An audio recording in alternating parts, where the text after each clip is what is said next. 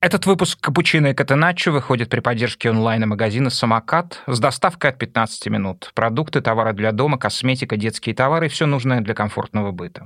Как вы знаете, «Капучино и Катеначо» — это единственный в мире подкаст про футбол, где ассисты ценятся выше голов. В некотором смысле наш подкаст посвящен доставке. Мы обсуждаем разную доставку. Примитивную, убогую, хитрую, виртуозную, визионерскую — Онлайн-магазин «Самокат» — классная доставка.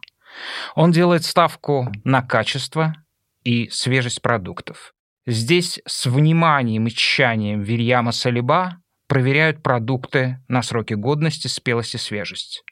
Самокат сам ищет поставщиков, выбирает не только гигантов вроде Реала, но и могучих малышей, похожих на Ланс. Кроме того, самокат производит продукты под собственным брендом. У продуктов от самоката простой полезный состав без искусственных ароматизаторов и консервантов. Фруктово-ореховые батончики, нутовые овощные чипсы, натуральная гранола, сыры из натурального молока, творог, в составе которого только цельное молоко. Что еще? Самокат — это очень быстро. Доставка от 15 минут. В общем, если бы я был так же красив, как э, Дмитрий Шнякин, я бы закончил так. Самокат — это не ватакат. Для слушателей подкаста действует промокод Лига на скидку 20% на первый заказ, а тем, кто уже пользуется приложением, наш партнер дает скидку 10% на товары под брендом «Самокат». Это другой промокод Лига СТМ. Подробные условия в описании выпуска. Переходите в описание эпизода, скачивайте приложение «Самокат» и пользуйтесь быстрой доставкой свежих продуктов.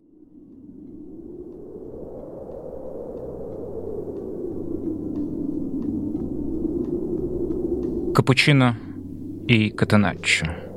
Здесь обсуждают сияние идей в футболе.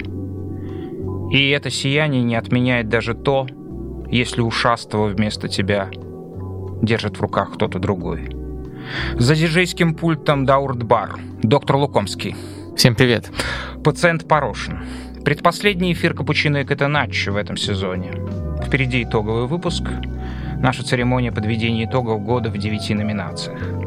Ну а сейчас мы почти целиком посвятим этот эфир обсуждению одного матча. Финала Лиги Чемпионов Манчестер Сити Интер.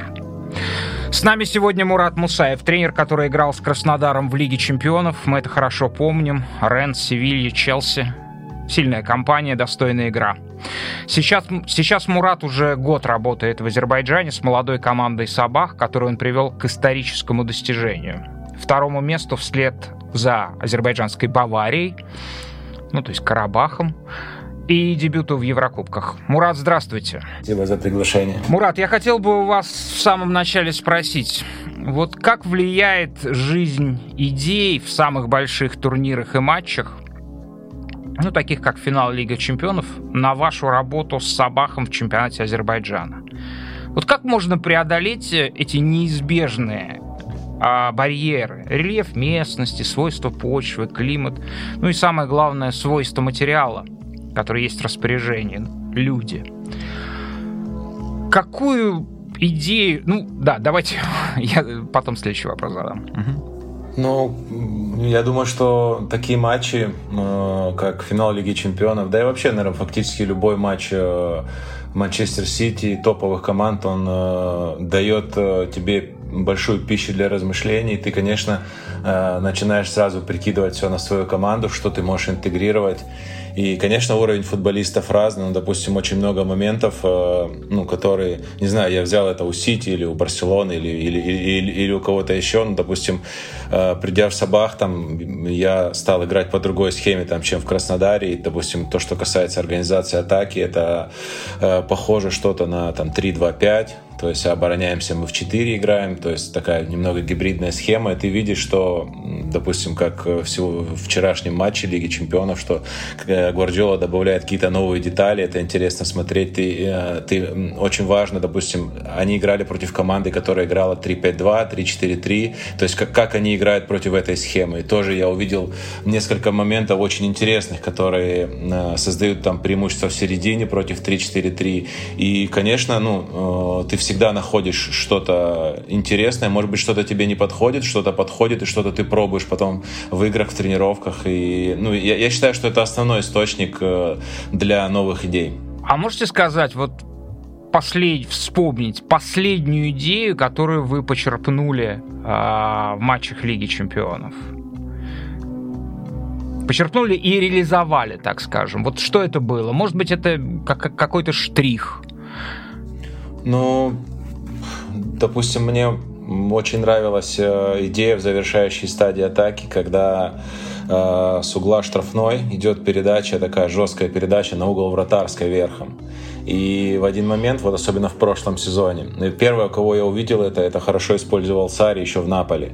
И в прошлом сезоне э, очень опасно действовал э, так Манчестер Сити. То есть они давали эти жесткие передачи, с ними очень трудно играть вратарю, и даже просто очень трудно выбить мяч э, защитникам, потому что мяч идет э, такой, как сказать, приходящий. И то есть там они забивали и, и так мячи, и забивали со вторых мячей, когда там Дебрёйн второй волной накатывал. То есть, но ну, эти вещи, которые сейчас сейчас очень хорошо работают собаки.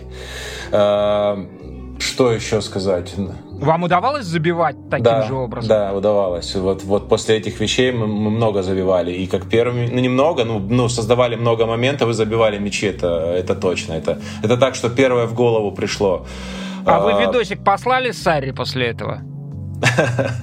Нет, нету его имейла. Это я вам пришлю обязательно. Я вам пришлю. На, на, найду, найду его эм, это самое аккаунт в Одноклассниках и пришлю вам. Ну, также движение полузащитников, э, когда выход из из-под прессинга, как освобождается зоны. Ну много моментов, которые как бы ты пробуешь и и что-то даже очень хорошо получается. А можете вспомнить, что вообще не удалось? Решили взять и вообще не получается, не приживается. Ну трудно даются открывания вот э, от нападающих в отвал. Не то, что не приживаются, они проходят крайне редко. То есть, допустим, даже мы видим по Холланду, да, это уникальный нападающий, который как только видит свободную зону, делает открывание в отвал, то есть по дуге. И когда он набирает скорость, ему вкатывают, ну и с ним практически ничего невозможно сделать. И мы много тренируем открываний в отвал, то есть от защитника влево или вправо. Если по российским меркам это очень хорошо получалось в Краснодаре у Смолова, когда они с Мамаевым это делали. И то есть я вот э, много пытался это сделать. Фрагментарно это проходило. Даже мы забили, по-моему, два, один или два мяча. Один точно забили. И создали так два-три момента с отвалами. Но я понимаю, что это то, где, где можно еще прибавить. То есть это очень сложно для защитников, когда нападающий центрально открывается в отвал. Но пока это еще не работает на, так, как хотелось бы. А чего конкретно не хватает? Э, скорости в первую очередь игрокам, с которыми вы работаете, либо там тайминга начала движения, либо еще чего-то. Что такого уникального в Холланде? Простите за супер банальный вопрос. Все в нем уникальное, но все-таки. Наверное, знаете, большие нападающие, которые, ну, они за одну атаку делают э, несколько открываний. То есть они делают одно открывание, им не дают, они делают второе открывание. У нас вот э, с этим, с моментом переключения, то есть идет развитие, нападающий делает одно открывание, ему не дают, и он как бы зависает. То есть у него такая перезагрузка начинается, и то есть какие-то образуются еще зоны передвижения мяча, и нужно давать туда второе открывание, и вот с этим моментом, то есть э, не очень хорошо работает. Ну а с Холландом, то есть, ну, у него вот эта его дистанционная скорость. Даже видели единственный момент до гола, как он создал, то есть, когда освободилась зона, он туда по полукругу ему дали, и то есть он создал самый опасный момент до гола, я считаю, что в этом матче. Mm-hmm. Это вот в каждом интервью Алан Ширер говорит, он сейчас для The Athletic берет интервью у известных футболистов, и он в каждом интервью вспоминает э, свой любимый прием. Одно... Хуже, чем Слуцкий берет или лучше? А, ну, мне Или кажется, примерно ему очень хорошо, за Атлетик это классный ресурс, ему очень хорошо помогает редакция при подготовке. А, ну это, Но в целом, это письменное, ну, да, в смысле интервью, да, которые да, не в видео. В, в целом получается uh-huh. достойное ощущение, и вот в каждом интервью он очень любит вспоминать э, и обсуждать с игроками э, свой любимый прием. Одно открывание для защитника, а второе для себя. Это, наверное, вот при, примерно то же самое, о чем идет речь. Да, да, это очень круто. А, Мурат, опишите, пожалуйста, футбол, в который играет ваша команда. Э, мы играем в такой, можно сказать, энергозатратный футбол. То есть мы свои минусы скрываем, ну, как можно сказать, нашей моделью игры. То есть мы оказываем uh-huh. постоянное давление э, при потере мяча, при вводе от ворот. То есть э, у нас э, большое давление. И соответственно, мы забираем мяч быстро, то есть соперник там бывают матчи, где, ну, если, э, как э, Вадим, вы знаете, PPDA, показатель, не знаю, насколько он информативный, но соперник там бывает Вот матчи, это мы сегодня будем обсуждать. У меня большой сейчас счет вообще предъявлен к этому где там 5, 5-6 передач там соперник делает, и мы ну, накрываем его. И получается, за счет э, агрессивной игры мы владеем мячом много, там где-то в среднем, я думаю, 60% за матч. Э, но много атакуем позиционно и больше атакуем через фланг, полуфланг, создаем больше давления за счет подач, прострелов. И у нас хорошо поставлены переходные фазы. То есть, если мы накрываем, мы быстро вылетаем в атаку. И, соответственно, теряем мяч, накрываем. Как только э, мы играем, у нас все хорошо получается, мы э, обыгрываем там условно Невчи, можем Карабах обыграть, там показываем хорошую игру, нам, про нас много пишут, что какие мы хорошие, хорошая команда, и мы начинаем сбавлять это давление, и сразу мы не можем обыграть последнюю команду чемпионата. И то есть вот как бы мы, мы создали сейчас такую структуру, которая э, убирает все наши минусы и приносит нам победы, очки, и в этом направлении как бы, ну это чуть-чуть другое, чем было в Краснодаре, но мне очень нравится это направление, вот как бы вот так мы провели этот сезон. Поправьте меня, если я что-то путаю, как всегда, в том, что касается прошлого. Но я помню, что то, что касалось критики в ваш адрес, было связано с а, сценариями игры, закрытыми сценариями, да, когда противостоящая Краснодару команда закрывалась. В этом смысле, мне кажется, что чемпионат Азербайджана вам прекрасно как, а, как поле для развития подходит. Я так понимаю, что вам все время приходится играть в сценарии с, против закрытых команд. Ну да, чаще всего да. Сейчас э, приходится играть и против пяти, и против шести защитников. И да, это основная, одна из основных э, моментов, э, против которых э, приходится ну, сейчас много работать. Но тут вы понимаете, что и Сити приходится играть так же. Даже в финальный матч Интер оборонялся там пятеркой, 5-4-1, то есть когда фактически не было свободных зон. То есть чтобы создать эти зоны, нужно, соответственно, много менять направление атаки, расшатывать соперника. Опять же, это Сити делал очень хорошо, особенно там один-два сезона, когда постоянно смена, смена, смена. А, образуется пространство, и туда идет предложение, там идет вскрытие этого полуфланга, либо через центр. И в этом направлении мы, ну, как бы, да, сейчас много работаем. Но я не скажу, что в Краснодаре получалось плохо. В Краснодаре какой был плюс? Что, ну, вот такую позиционную оборону мы видели, мы с вами общались на чемпионате мира, еще э, есть, есть футболисты, которые играют хорошо один в один. То есть это очень важно. То есть когда ты э, можешь обыграть один в один, ты создаешь те ситуации. И Сити тоже хорошо этим пользуется, когда есть э, игроки, которые Когда могут... у тебя есть Бернардо Силва. Да, да, Вам, да, в том числе, есть... не будем говорить. Просто да, скажем, когда у тебя есть Бернардо Силва. В Сабаху, в Сабахе у меня есть игроки, которые могут играть один в один, но их не так много, как условно Манчестер Сити. Здесь э, приходится создавать зоны через э, движение мяча. Э, а в Краснодаре были больше, ну, условно, там был Вандерсон, который мог один в один там взорваться, Ари, который, э, люди, которые, тот же Шапи, когда выходил, мог уходить со смещением, и это, там было в Краснодаре чуть-чуть легче. Я не скажу, что была большая проблема, но в Сабахе сложнее вскрывать низкий блок, чем в Краснодаре. А кто, на ваш взгляд, в данный момент топ-3 команды в позиционном нападении? За кем? Ну, понятно, Сити в этой тройке, наверное, наверное, первый. А кто еще вас впечатляет? У кого вы учитесь? А, за кем пристально наблюдаете? Ну, наверное, Бавария тоже круто работает. Особенно, когда был Нагельсман, мне нравилось. Э, да трудно сказать. Так э, не знаю, меня сейчас такого нет, чтобы как я за одной командой смотрел, стараюсь э, смотреть. А у вас есть версия, почему Нагельсмана уволили? Вот мне интересно просто... Я думаю, я думаю, что что-то внутри там случилось. И, ну, вообще никаких предпосылок не было. Они очень хорошо играли в Лиге Чемпионов. Да, были проблемы там в вторых таймах в чемпионате. Много ничьих, но он там экспериментировал постоянно. И я не знаю, думаю, что-то внутри случилось. У него с руководством, возможно. Ну, по результатам вообще никаких предпосылок Слушайте, ну получается, было. что они офигенно тишину держат, да? Мы ничего не знаем, нам кажется, что это просто какая-то дурь. И, казалось бы, этим ребят, которых уже выгнали, нужно бы выйти и сказать, да, ребят, вы знаете, что он сотворил? Но они не говорят. Ну, даже, даже э, Тухель сказал, говорит, вы что думаете, его просто так уволили, хотя вроде бы они с ним друзья. И это так было странно слышать. Ну, что-то что случилось, наверное, между ним и руководством. А, У меня будет наглая попытка навязать третью команду. Э, это Брайтон. Это же очевидно, что ну, третьей да. командой должен быть Брайтон. Очень, э, очень, очень интересно за ними следить. Э, даже если они не входят в тройку, но все-таки это входит. субъективно. Мне, кажется, Мне тоже кажется, входит. Это все-таки ну, как говоря, объект Наполе... для наблюдения. Нет, Наполе, кстати, в позиционном нападении я в тройку не стал включать. Да, Вадим, согласен. но модель Брайтона, ну, крайне сложно повторить, просто они, они крутые. То есть то, что, то, что делает Дедзерби, это, ну, просто топ. И, и э, что самое важное, не отличаются от очень, ну, ну, от всех, наверное, можно сказать, своими вот этими узкими расположениями, выманиями. Ну, это должен быть высочайший уровень э, игроков. И, к сожалению, ну, я сейчас не могу это, э, э, это перенести на свою работу. Это крайне сложно, это супер сложно, опасно. И то, что они делают, как его идея работает. Мы еще, наверное, поговорим о идеях Гвардиолы, о идеях, о идеях Дедзерби, что они вот заразили команды всем тем, что то, что мы видим сейчас на поле, это очень круто. Э, слушайте, а если подумать о том, чтобы точечно что-нибудь перенести, есть один конкретный элемент, который очень много обсуждают в Англии. Это прием для выманивания в прессинг ставить э, ногу на мяч.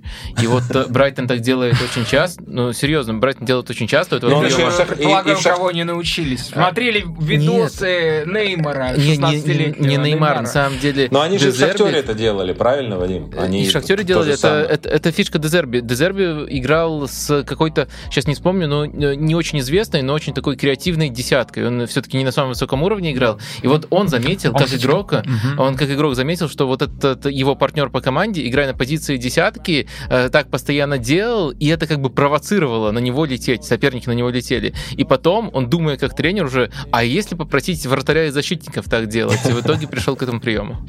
Забавно. Это кажется шуткой, но получается, что это работает, да?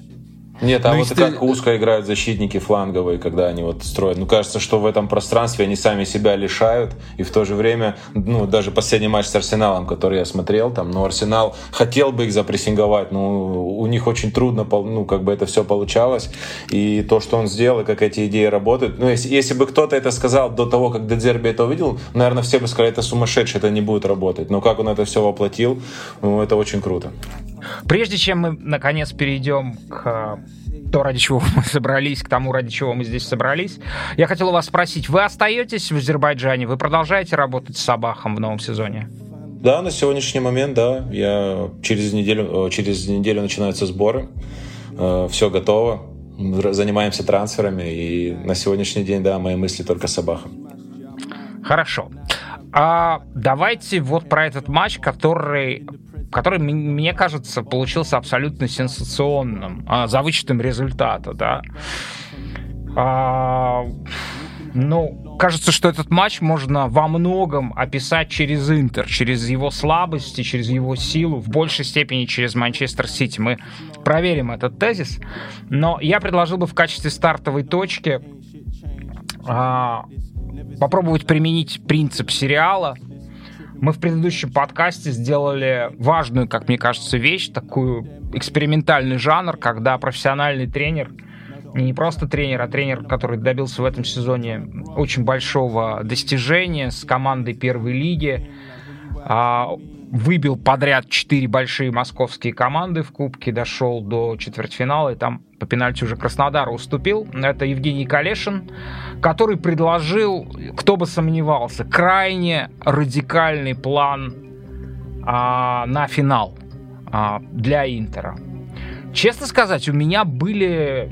Я практически полностью был уверен в том, что Интер будет играть по-другому. Но мое ощущение от этого финала смешанное. У меня такое впечатление, что Симону Инзаги ему перевели а, то, что сказал Евгений Калишин письмо, это он с вниманием к этому отнесся, но без фанатизма. Мне кажется, что часть вещей, а я напомню, что Евгений Калешин предложил а, концепцию персонального прессинга и длинных ударов вперед, да, в, без попыток а, заигрывать с прессингом Сити.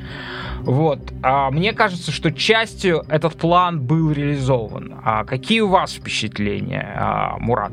Ну, согласен, что частично он был реализован, и я не ожидал, что Интер сыграет ну, достаточно смело э, в высоком прессинге.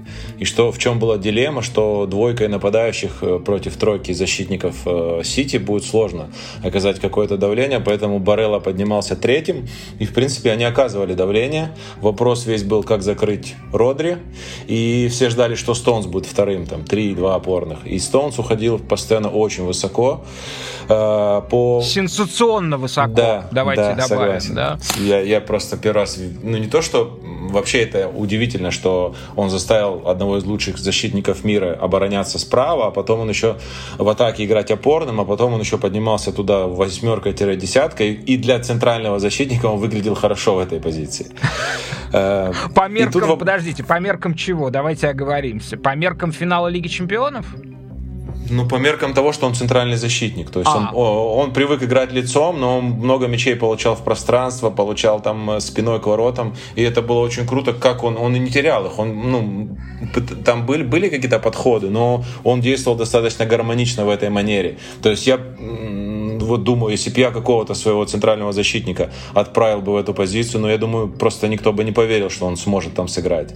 И это было такое большое удивление. Вопрос был, как, кто будет играть с Родри, и по Родри там, ну, по-моему, чаще всего играл Брозович, выдвигаясь.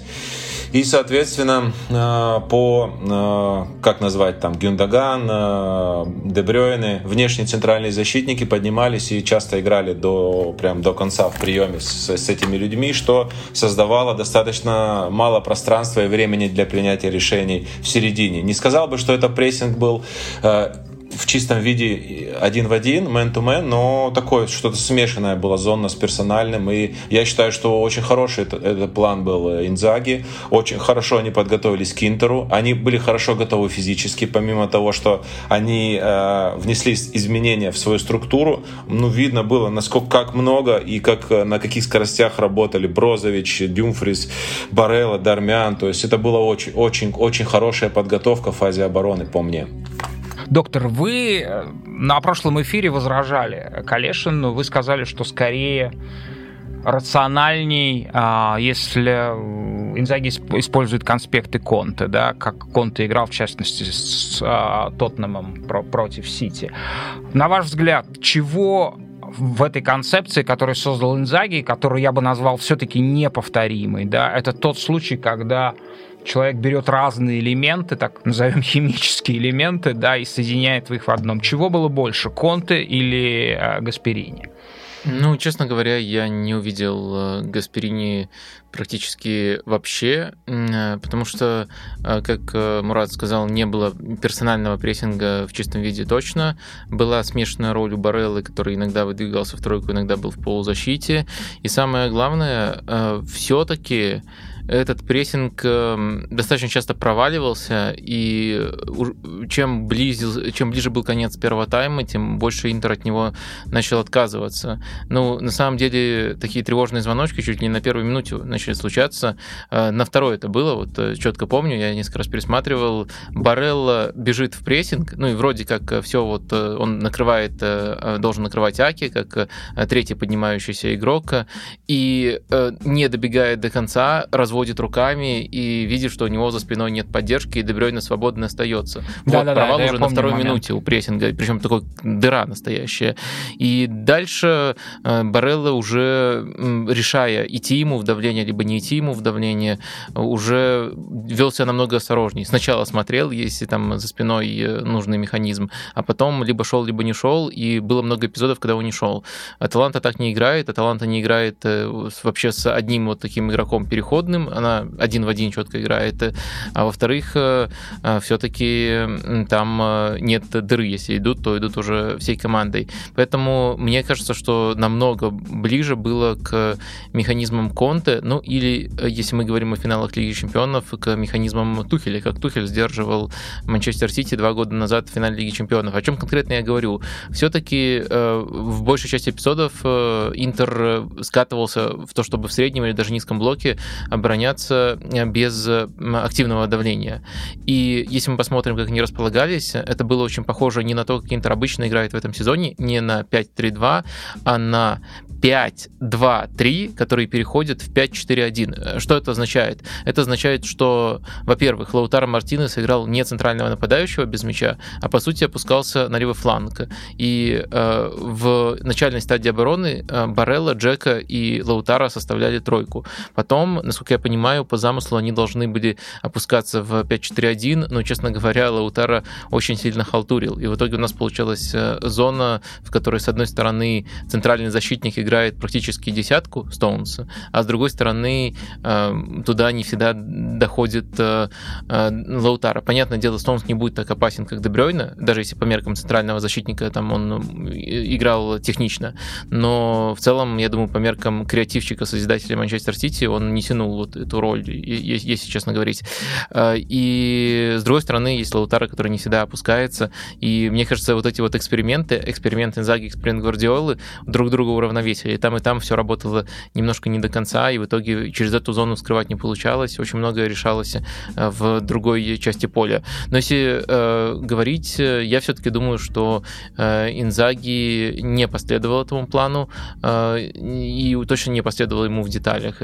Еще интересно про заигрывание с прессингом. Мне кажется, вот тут э, получилось четко наоборот. Да, это правда. Потому что Анана, ну, это, это нечто было, еще обсудим отдельно. Да, обсудим отдельно. Давайте а, поговорим о меньшем меньшем. А, это сенсационно звучит, о, о, о, о Гвардиоле, о Сити, да. А, как я уже сказал, что вот Интер был настолько сенсационно убедителен, что стоит эту игру толковать через него. Тем не менее, да, мы уже сказали, не могли вот этот э, эмоциональная наполненность скрыть по поводу Стоунза. И второе решение, а, такое же знаковое, может быть, не, не такое эксцентрическое, это появление а, Дебрёйне на левом полуфланге. А как вы это трактуете? А, давайте начнем вначале с а, Дебрёйне. А, что, что на, вас, на ваш взгляд значит этот замысел? Понятно, что этот замысел ограничивается 35 минутами. К несчастью, Дебрёйне получил травму. Мы обсудим, как это повлияло на матч. Вадим начнет или мне? О, давайте вы. Но мы увидели, можно сказать, что не совсем такую характерную структуру. Почему Дебрёйне стал уходить э, ближе к центру? Наверное, потому что поднимался Стоунс туда высоко. И то есть, чтобы не дублировать друг друга, он занимал позицию, можно сказать, между линиями э, под, э, под Холландом. И ситуативно, да, он туда свалился в левую сторону. Один из минусов... А вы считаете, Интера... что это не был замысел, чтобы он уходил Я... на левый фланг? Не знаю, возможно, и был замысел. Я, мне трудно сказать. Может быть, наверное, это наверняка был замысел, потому что э, вряд ли Стоунс действовал так ситуативно, это, это было наиграно. А, но но что, что мы увидели? Что, допустим, один из минусов Интера, который бросился для меня в глаза, я думал, там будут самые большие проблемы у них. То есть, когда э, э, Барелла и Э, то есть Бастони и Дармиан, они уходили до конца с э, игроками. То есть как создали первый момент? Э, принял мяч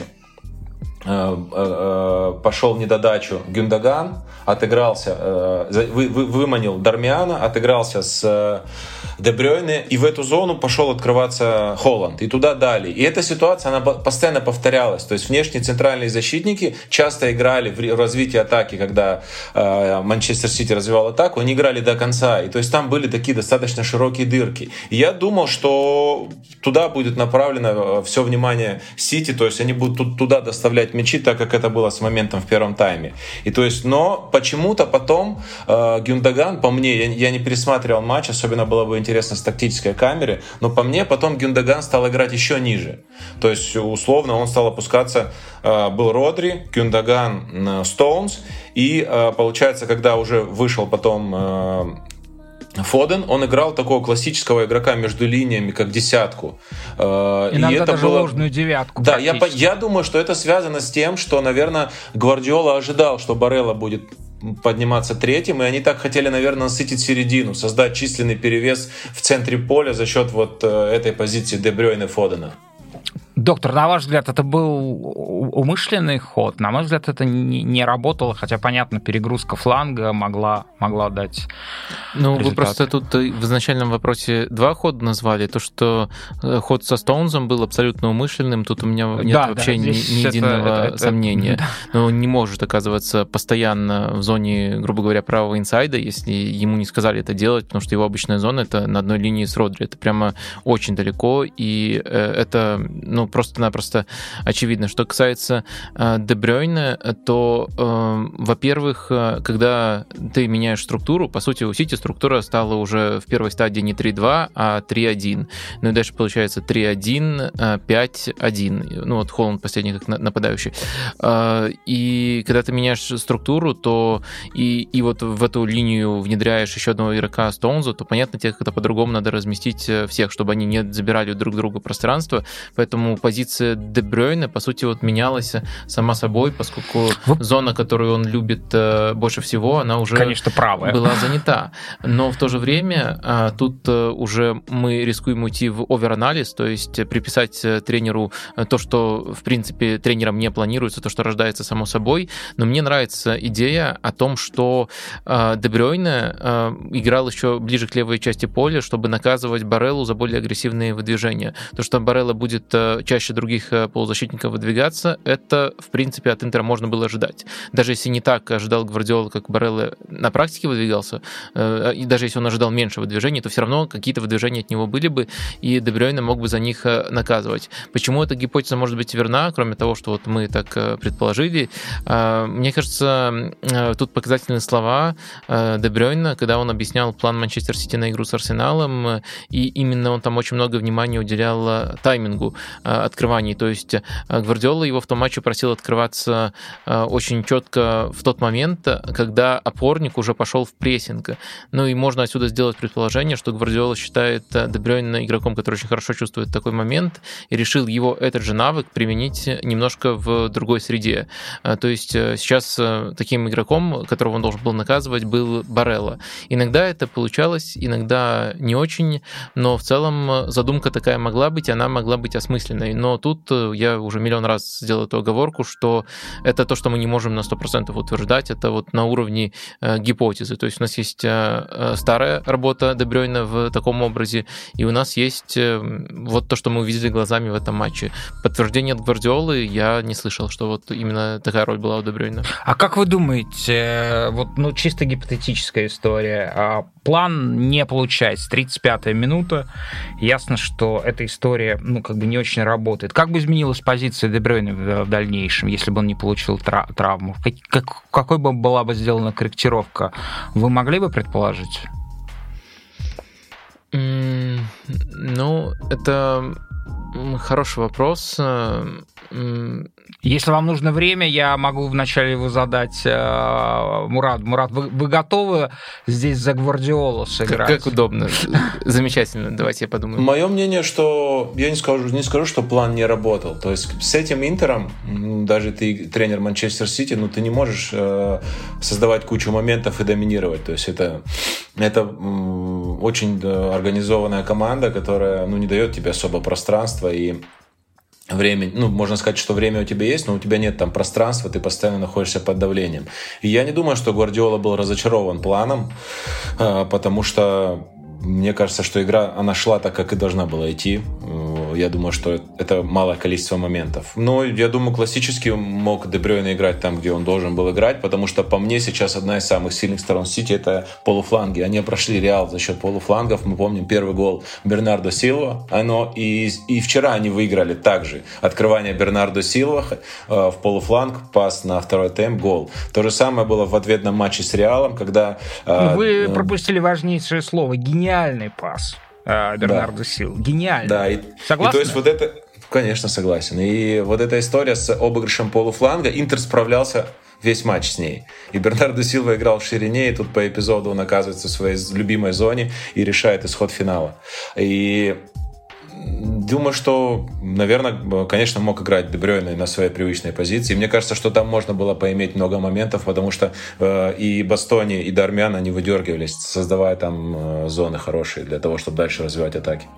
Как, доктор, что-нибудь созрело? А, да, да. Я думаю тоже, что... Э, вернее, я думаю, что Дебрёйне э, поменяли бы позицию, но тут э, примерно такую логику я вижу. Гвардиола изначально, изначально ожидал у Интера стандартную схему 5-3-2 и Бареллу как вот звено, которое будет выдвигаться и которое можно наказать. Но на деле мы все-таки наблюдали чаще у Интера 5-4-1, в которых Лаутара не дорабатывал. И вот мне кажется, было бы очень интересно посмотреть, посмотреть на то, как Дебрёйне э, попытался бы наказывать Лаутара за недоработки. Либо Лаутара начал бы играть глубже намного в 5-4-1, э, либо, и тогда Интер не мог бы вообще контратаковать, э, либо Дебрёйне получал бы свободное пространство, а кому ты скорее захочешь дать это свободное пространство Стонзу либо Дебрёйне. Так что я думаю, что мог бы вполне Гвардиола поменять позицию Дебрёйна. Я почему немножко завис? Я задумался, а куда мог бы уйти в таком случае сам Стоунс? Ну, возможно, тогда да, в опорную зону к Родри, и начали бы там крайние центральные защитники активнее подключаться вперед, э, и для того, чтобы... Тем ну, более, что не, Родри не, не было... как, тяжело, как никогда в этом матче, по-моему.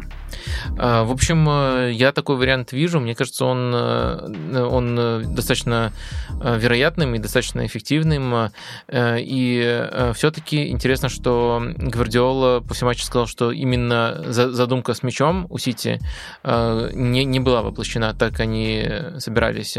И он это обосновал именно тем, что Интер сыграл без мяча не так, как они просчитывали на, своей, на своем предматчевом анализе. Мурат, у нас через неделю выйдет итоговый подкаст. Мы объявим победителей в девяти номинациях. Одна из номинаций — это «Прорыв года». И в шорт-листе, то есть в списке из семи претендентов, в номинации «Прорыв года» есть Джон Стоунс. А, а, разумеется, он был туда вынесен до матча, да, то есть мы находим, что это невероятная трансформация, когда фактически на новой позиции защитник э, так, так раскрывается, обнаруживает э, такие качества.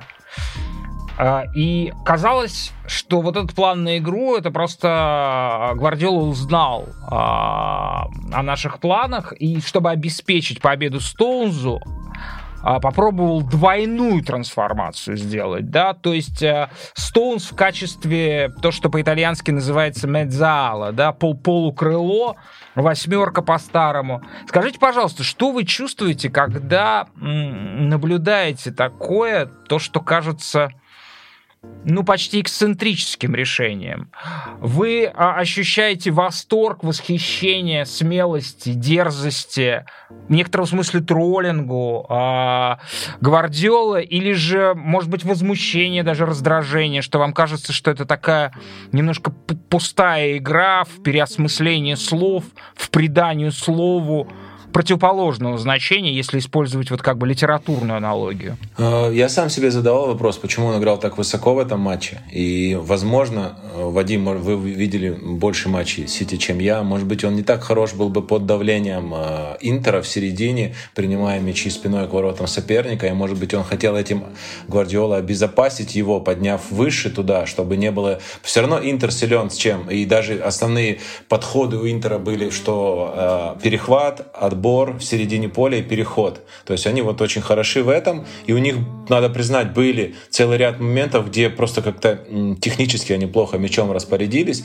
Может быть, поэтому он поднял э, Стоунза выше, потому что, ну, сказать, что Стоунс э, хорошая восьмерка или, ну, относительно тех, которые у него есть люди гораздо лучше его. И, наверное, наверняка в нем какая-то в этой трансформации была цель.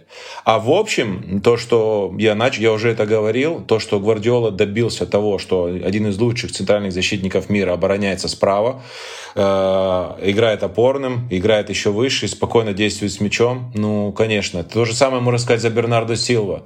То есть, помните, он играл там э, защитником фланговым, условно, когда против Букайо Да, да, было тоже ну, такое эксцентрическое решение, да, он, он играл, в меньшей него... степени эксцентрическое. Да, но, не, но э, его Сака возил тогда, и не было вообще, что он там обижен, расстроен. Он выходил, играл там. Допустим, сейчас, я думаю, для Бернарда Силва лучше позиция внутри, чем от широкой позиции. Но он играет широко и ждет своего момента, дожидается и, там, делает этот решающий пас или там а, решает игры.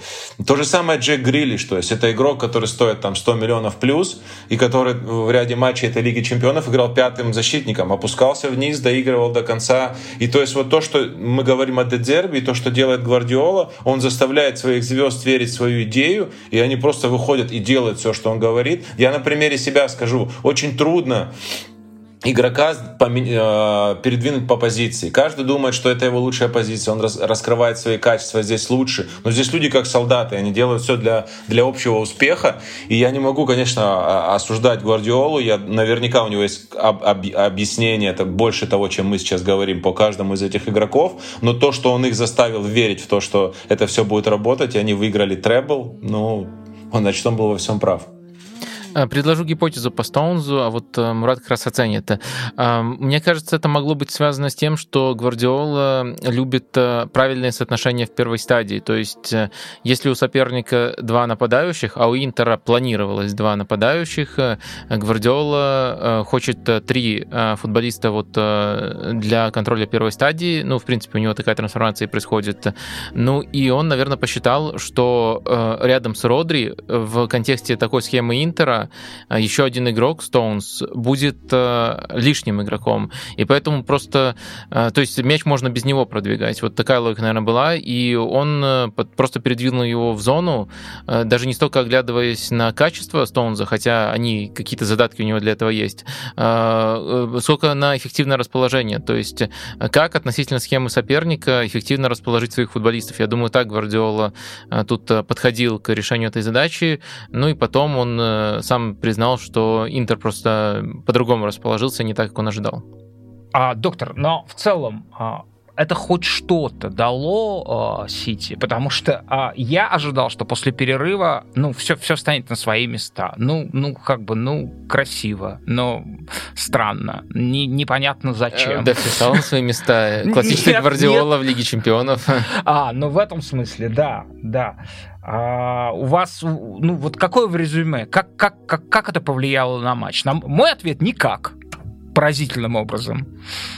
А, ну, мой ответ близок к вашему. Я просто пытаюсь немножко тут развивать. Я уже э, упомянул, что, на мой взгляд, вот эти вот ходы Гвардиолы и Инзаги, если мы берем именно стартовый план, они немножко уравновесили друг друга. То есть Инзаги использовал необычную роль Лаутара, а Гвардиола в необычной роли использовал Стоунза. И у того и другого, скорее, эти эксперименты сыграли в минус. Но в данном случае минус на минус дал не плюс, а просто ноль. А, потому что вот э, все равно основной акцент, основные действия сместились э, в левую для Манчестер Сити, правую для Интера э, часть поля. И вот э, там команды больше разбирались. Стоунс, хотя теоретически мог нанести больше ущерба, не наносил, поскольку он не игрок этой позиции. Лаутара, хотя не отрабатывал, но за это не наказывали и давали ему лишние секунды для того, чтобы это перестроение организовать. Но друг друга тренеры удивили, это однозначно, и может быть, может быть быть, тут можно это признать скорее плюсом Инзаги, потому что э, в матчах, где ты удивляешь Гвардиолу, где нужно уже Гвардиоле не эм, стартовый план корректировать, а со скамейки что-то вносить, хотя у него дорогая скамейка, мне кажется, как-то уже немножко сокращается пропасть между командами. Так что Гвардиол... Инзаги, наверное, втянул в эту игру игру с скамеек э, Гвардиолу, и потом уже, как мы это обсудим отдельно, это этап потрясающий Интера в концовке. Э, мне кажется, кажется, вот в этой игре Инзаги в итоге победил. Но если мы еще пока на первом тайме, то я считаю прям необходимым э, тоже постараться снова попытаться залезть в голову Гвардиоле и попытаться объяснить э, замену с выходом э, Фодена вместо Дебрёйна, потому что мне она кажется неординарной. Наверное, можно да. оттолкнуться от того, что на эту позицию как минимум еще два варианта было. Первый вариант, который мне наиболее симпатичен, это вернуть Бернарду в центр, а Мореза выпустить на правый фланг. И второй вариант — это Хулин Альварес, который, в отличие от Фодена, э, значимое количество матчей сыграл именно в этой роли. То есть он иногда немножко Сити перестраивал структуру, и он подменял Дебрёйна, то есть тоже играл рядом с Холландом без мяча, а вот оказывался вот именно в зоне, э, где стартовал Дебрёйна. Ну, его задача совсем другая, чем, чем у Дебрёйна. Ну, нет, вы просто судите по Альваресу в э, Аргентине. Там другая задача была. А тут в Манчестер Сити были матчи, где он подменял. А Фил Фоден, левша в левом полуфланге и с маленьким опытом игры именно на этой позиции, там на молодежном уровне, говорят, он часто там играл, но именно на взрослом уровне он либо левый вингер, либо ложная девятка, это основные его позиции. И мне кажется, Фоден не очень здорово вошел в игру, он точно не давал э, тех качеств, которые давал э, Дебрёйн. Он на этой позиции выглядел каким-то чудовищно одноногим, э, то есть слишком заточенным на левый фланг, и может быть даже было бы чуть эффективнее его сдвинуть на эту же позицию, на позицию восьмерки, но ближе к правому краю. В общем, Фоден, мне кажется, это сплошное разочарование в этом матче. Да, я знаю, что тут можно возражать, как, какой был проход и как он почти забил, но мы обсуждаем игру, а не эпизоды. Мурат, а, одно из самых, пожалуй, сенсационных, хотя так, если по факту, если, если переобуваться в воздухе, то все было объяснимо. Мы говорили о том, что и в конечном счете к финалу мы уже подходили к тому, что, возможно, Интер на сегодняшний день одна из самых вариативных команд э, в первой стадии атаки. И это делало высоко прогнозируем то, что она разобьет м, тот самый великий прессинг, с которого и началось восхождение Манчестер Сити. Мы помним, как все неожиданно перестроилось, зажило совсем другой мощной жизнью вот за эту неделю, которая отдела, отделяла первый матч Сити против Лейпцига в Германии. Слушайте, давайте все-таки разобьет, тут не преподносить как факт. Мне кажется, это нужно спорить, обсуждать, ну и, возможно, сойдем Окей, раз... хорошо. Разобьет. Я, собственно, и хотел, а, хотел это обсудить, потому что у меня когнитивный диссонанс. Да, я а, а, увидел, что Сити по сути, отказался от прессинга. Это была имитация. И вот я смотрю данные Opta, которые показывают то, что Сити э, провел сверхинтенсивный прессинг-перформанс. 7,6. То есть это на уровне высших показателей. Ну вот только, может быть, Ливерпуль в лучших матчах, и Сабах, вы говорили, у вас на уровне 5-6, играет интенсивней. А объясните, пожалуйста, мне, а, а, Мурат, что это значит? А, чего я не понимаю, чего я не вижу, да? Потому что у меня есть а, мои, мои глаза, и я увидел э, скорее имитацию прессинга, скорее отказ от него, да, высокого прессинга, от того самого высокого прессинга, который так много могущества принес Сити в этом а, сезоне. И я вижу статистический показатель, который говорит, парень, ты вообще не, не туда смотришь, там все было очень мощно, интенсивно. А, Мое мнение, что а, начало как build-up э, Интера это их сильная сторона. То есть они стягивают соперников давление, они делают очень хорошее перестроение. Тройка трансформируется в четверку, э, Онана играет хорошо ногами, их очень трудно запрессинговать. Но их цель э, не выйти низом, а их цель стянуть как можно больше обороняющихся соперников и сыграть длину на условно Лаутару, Джеко и Дюмфри с высокой позиции. Если там удается зацепиться за мяч, 50 метров пространства, быстрые футболисты, и они, они знают, что делать на этом пространстве. Гвардиола здесь сыграл аккуратно. То есть он четверка прессинговала высоко, э, было 4-2-4, было вверху 3-1, 2-4. Э, То есть он всегда оставлял, э, Родри точно был всегда перед центральными защитниками, чтобы при нескольких передачах Интера сжать эту, эту, эту двойку, даже тройку с Дюмфрисом. И это была основная цель. То есть да, Интер начинал, но даже был момент, когда они спешили с этим длинным пасом, и даже Джека говорил, не спешите, еще сделайте, еще вытяните их сюда. И то есть здесь тренер Гвардиола сыграл на то, чтобы убрать сильные стороны э, Интера. Доктор, а вы как думаете? Что значит эти 7, 7 и 8? Ну, смотрите, давайте сначала абстрагируемся от матча и поговорим про PPDA. Я обещаю, что это будет э, коротко. Спасибо. Э, этому показателю нужно какое-то время для того, чтобы устаканиться. Я не особо высоко котирую его в рамках одного матча. Давайте все-таки а, расшифровку дадим, что это за показатель, да? Эм, это... Для тех пяти а, слушателей, Оборонитель... которые до сих пор не знают. Оборонительные действия эм, э, это сколько передач приходится на оборонительное действие соперника. На одно и дальше, действие. Да, на одно оборонительное действие соперника, и дальше еще берется в разных определениях разный радиус, на, по, по которому они считаются. Но радиус берется так, чтобы э, отсекать э, действия, которые внизу делаются. То есть это именно оборонительные действия, которые либо на чужой половине поля, либо еще меньше радиус берем и так далее, и так далее. Ну и, собственно, это называется интенсивностью прессинга, и это можно на дистанциях действительно считать э, интенсивностью прессинга. Понятное дело, что результат прессинга это не всегда оборонительное действие. Это главный недостаток этого показателя. То есть прессинг может закончиться просто дальней передачей, безадресной, а может закончиться дальней передачей адресной, как было часто, часто у Ананы в этом матче. То есть э, э, если мы это рассматриваем не как универсальный показатель, а как э, такое простое допущение, что на дистанции все это более-менее уравновесится, и если ты много оборонительных действий делаешь в этих самых зонах и мало передач позволяешь точно сделать сопернику в этих зонах, то можно тебя называть высокоинтенсивно прессингующей командой. Я думаю, на дистанции этот показатель работает вполне адекватно. На дистанции одного матча тут может быть очень много контекста от того, что соперник просто сразу бьет вперед и не играет в этом радиусе, до даже не надо его прессинговать, он сразу бьет вперед, а действие тебе засчитывается, как будто, uh как будто а, ты вот. на него надавил. Ага. То есть разный контекст может быть, и который округляет и в выгодную, и в невыгодную для команды сторону. А может ну, быть... Можно, соперник... я извиняюсь, Вадим, да. что перебиваю, но может, тут даже входят моменты, допустим, Интер делает перехват и делает один-два паса и теряет мяч. То есть идет передача вперед, это же тоже, ну, получается,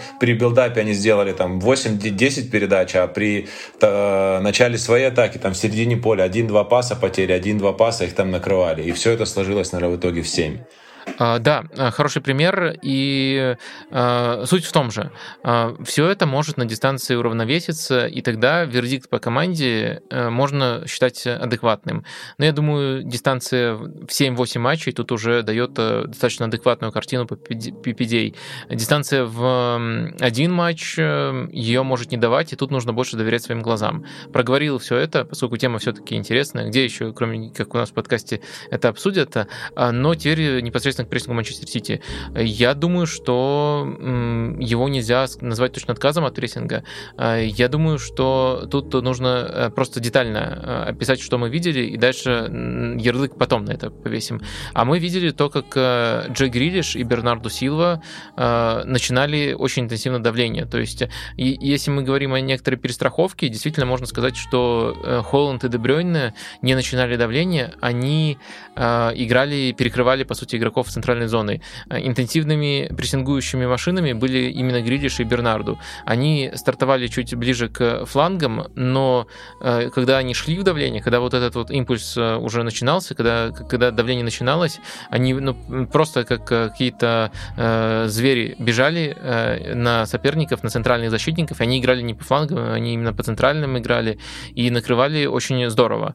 Да, Нана все равно какую-то свободу э, какое-то время получал, фланги были немножко открытые там футболистов не сразу накрывали, но э, очень много эпизодов было, когда Сити готовил прессинг, и когда он его подготовил, э, там вот был, был действительно интенсивный, слаженный прессинг. Ну и Сити точно не располагался сразу в таких пассивных позициях. Сити своим стартовым расположением показывал, что мы не давим с первого паса, но мы готовы начать прессинг, когда вот у нас будет соблюдаться условия. Условием я тут вижу именно именно э, решение Бернарду и Гридиша. То есть, э, если упрощенно говорить, если грубо говорить, они должны бросить взгляд назад, посмотреть, э, есть ли у них поддержка. Если есть поддержка, то можно начинать давление. И если они начинают, то вся команда их уже поддерживает. Но в чем разница между вот таким давлением и прессингом-прессингом? Разница в том, что перед тем, как принять это решение о начале давления, несколько передач Интер, Интер Интер мог делать. Вот я бы так эту ситуацию описал. Для меня это все-таки не отказ от прессинга точно. Это вот прессинг с такими оговорками, с оговорками, что ты прессингуешь не с первого паса. Но меня дико впечатлил, впечатлила работа Грилиша и особенно Бернарду в прессинге. Они, по сути, делали двойную работу, контролировали двух, двух игроков. Это наиболее близко, если там какой-то вот ориентир из прошлого брать, к тому, как против Лейпцига играл Манчестер Сити, и после этого матча очень расхваливал Гвардиола именно работу в прессинге Бернарду и подробно описывал эту модель. Я думаю, с некоторыми оговорками, учитывая, что Интер при розыгрышах тоже на четверку переходит, я думаю, что Гвардиола попытался продублировать эту схему прессинга. И это работало успешно до выхода Лукаку, потому что на самом деле Интер, даже когда у них получалось заигрывать с прессингом Манчестер Сити, не очень много мог предложить на чужой половине поля. Ну, Джека, я думаю, в целом он против высокой линии был не особо логичен как стартовое решение. Может, еще это обсудим, может, я тут ошибаюсь. Но Джека еще индивидуально слабый матч провел. Потом вышел Лукаку, его, наверное, такой массовый зритель будет гнобить за промахи, но какое влияние он оказал на игру, как сильно он вынудил по-другому играть Манчестер Сити, мне кажется, это, это было просто феноменально. И вот на этом этапе план Интера по преодолению прессинга начал уже действительно работать. Слушайте, вы не упомянули один элемент важнейший, а, важнейший элемент Интера. И может быть именно потому, что был этот элемент, вот эти вот э, невероятные усилия, которые вы увидели, отметили Бернардо Силва и, э, и Грилиша, да, они, они, они не выглядели в некотором смысле бесцельными. Я имею в виду Марсела Брозовича. А кто играл по нему? По нему всегда играл либо Холланд, либо Дебрёйна. И вы считаете, что это была хорошая работа? Да. А, Мурат, что вы думаете по поводу того, как эти ребята работали по, по, по Брозовичу? А, ну, наверное, одному из лучших в мире, как этот матч а, показал футболистов по разрушению и преодолению прессинга. Мне казалось, что они не особо хотели выйти через Брозовича низом. Мне казалось, что они хотели стянуть и сыграть туда, доставить мяч через. Э, и это получалось, когда вышел Лукака неплохо, когда идет там пас, по-моему, в левый полуфланг, и в касание такая такой черпачок, они цепляются, и пошло развитие. Либо через Нанана низом, когда они выходили. То есть я не видел такого, мне показалось, что нет у них такого желания, чтобы через Брозовича. Задача была стянуть их.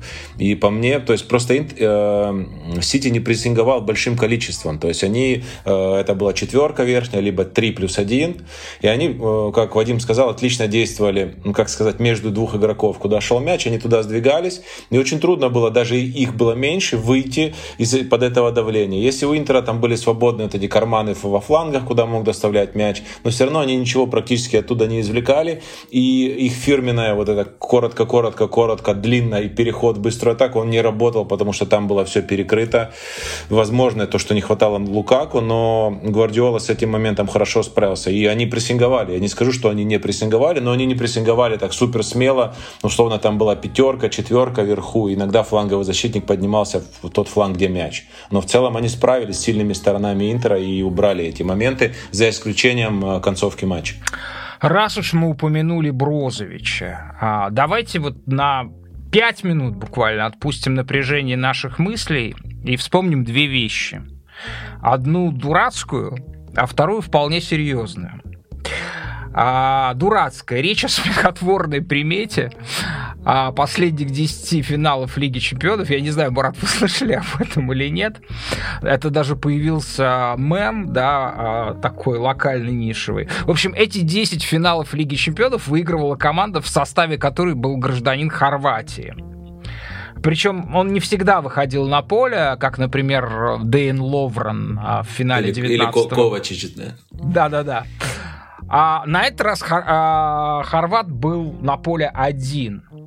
Примета не сработала. А, но Брозовичу представляется возможность поправить. Мы свою... можем продолжить эту серию. Просто скажем, что Бернарду Силва по своей технике хорват. Брозовичу представляется возможность поправить свое настроение. А мы переходим в нашу фирменную рубрику «Дерзкие ставки». Fancy betting. Спонсор этого выпуска – букмекерская компания BetBoom. Итак, Брозовичу предстоит сыграть еще в одном турнире. Он называется Лига наций. Это то, что еще не сыграно. Ее финал, э, финал четырех состоится в ближайшие дни, 14 и 15 июня. Полуфинал. Италия играет против Испании. Это повтор два года спустя лучшего матча, на наш взгляд, чемпионата Европы последнего, тоже полуфинала. А в другой паре Хорватия играет против Нидерландов. Все команды четыре отличные, если просто вот красиво читаются вывески. По поводу чего, доктор, здесь можно дерзить? Но я думаю, тут, э, если мы просто хотим дерзить, э, и, как вы сказали, все четыре команды отличные, но в то же время это сборные, и каждая не без проблем, и мы хотим дерзить. Вот эти водные у нас... Э, у Хорватии надо... нет никаких проблем. Какие на, проблемы? Надо просто смотреть котировки на какую из этих сборных самые маленькие. Но если мы смотрим, то все-таки Хорватия, эм, Хорватия а, выглядит э, аутсайдером. Котировки, соответственно, спонсор этого выпуска а, букмекерская компания BetBoom. А, и мы смотрим коэффициенты BetBoom 4,5 на победу Хорватии. Это самый а, выгодный коэффициент. Да, то есть э, тут скорее логика не в том, что вот мы уверены, уверены, Хорватия всех порвет. Логика скорее в том, что э, любая из этих команд может этот, этот турнир выиграть, э, и все из них э, достаточно проблемные. Тут нет Манчестер Сити своего, тут нет э, фаворита. Вот Манчестер Сити перед полуфиналами, даже с учетом фактора Реала, выглядел фаворитом. А тут даже такого уровня фаворита нету. Э, и даже Манчестер Сити, как мы обсуждаем вот детали матча, э, их Интер мог обыграть в финале. Короче, э, мне кажется, тут э, нужно играть просто на том, что все команды немножко кризисные Хорватию недооценивают. К этому можно добавить э, э, тот факт, что Хорватия уже э, находится в сетке плей-офф.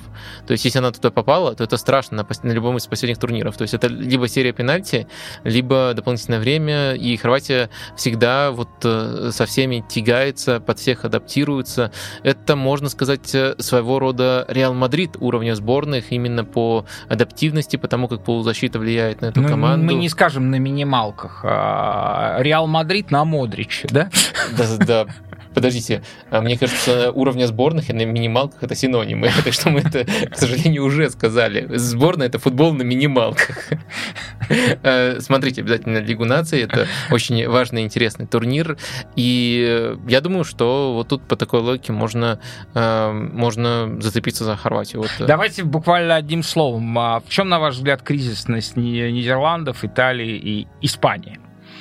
Ну, кризис это слишком громкое слово, но э, все-таки у... Переходная фаза, да, назовем да, это так. Э, у Нидерландов э, э, относительно недавно сменился тренер после чемпионата мира, им снова стал Роналд Куман. И... Кажется, что у них больше нет тренера. Ну да, не хочется тут э, совсем иронизировать, э, но все-таки ему предстоит большая работа. Он э, внедряет другую схему 4-3-3, не, ту, которую на чемпионате мира использовал Луи Вангал. Это закончилось уже одним громким провалом против сборной Франции 4-0 уже после прихода Кумана. Команда проиграла. Это, это, конечно, не кризис в полном мере, но это переходный период. Сборная Испании, Делла Фуэнта, новый тренер, и эту сборную наказывала уже сборная Шотландии, причем это было по делу. И тоже очень можно много а, экспериментами оправдать, даже ротации в том конкретном матче там не совсем основа играла. Но Родри, между прочим, играл. Это прям важный показатель. Да, про Италию скажу я. Был замечательный. Да, это возвращение э, классики итальянской к итальянскому УГ. Вот, совершенно замечательный был перформанс с Англией. Вот мы сейчас говорим, что Италия и Испания это повтор полуфинала, а был повтор э, в первом отборочном матче, повтор буквально финала Евро-20 который на самом деле был сыгран финал в 2021 году, ну, это прям, э, прям шокирующе было. Просто, просто шокирующе возвращение вот а, в ту а, тьму, из которой как будто Манчини вывел а, эту команду, и мы по этому поводу все радовались. Вот. И снова а, приход в эту тьму, абсолютно разобранная команда, как будто бы заново учащаяся играть в футбол. Что ж, на этом фоне Хорватия вполне, вполне может прорваться в этом коротком турнире. А, да, безусловно. То есть э, все равно, конечно, класс футболистов выше в трех других сборных. Э, хотя, если мы берем стартовый 11, это еще вопрос. Глубина состава лучше в трех других сборных. Это э, важно, этот фактор влияет. Но мне кажется, что Хорватия опасна в плей-офф, и у Хорватии соперники, на которых эту опасность можно отразить. Итак, давайте зафиксируем нашу дерзкую ставку. Это победа сборной Хорватии в Лиге наций. А, и, по сути, это будет ее первый официальный титул в истории, да, как, как странно. А, воспользуйтесь, пожалуйста, специальным промокодом PEP и получите бонус до 10 тысяч в BadBoom. Ссылка в описании выпуска в закрепленном комментарии на YouTube. И, пожалуйста, не забывайте, что ставки — это не способ заработка, а просто веселое развлечение. Кстати, вы знаете, что Гвардиола всерьез вознамерен защитить свой титул, и для этого он покупает Матео Ковачича.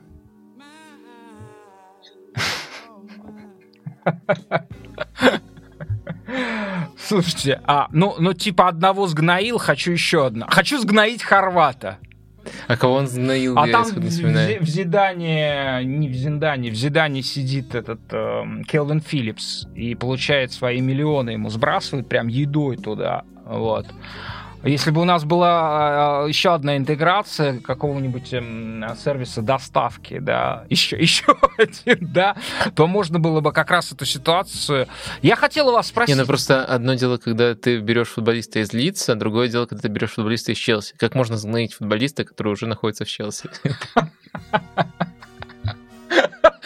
просто берет его на реабилитацию. Человек про про просто, просто будет в реанимационном отделении весь, весь сезон. Слушайте, а Слушайте, Буран, ну мы вот, э, так сказать, мы тут парим над э, э, вашим делом, да, а сами не смогли бы на 20 метров передачу точную дать, вот.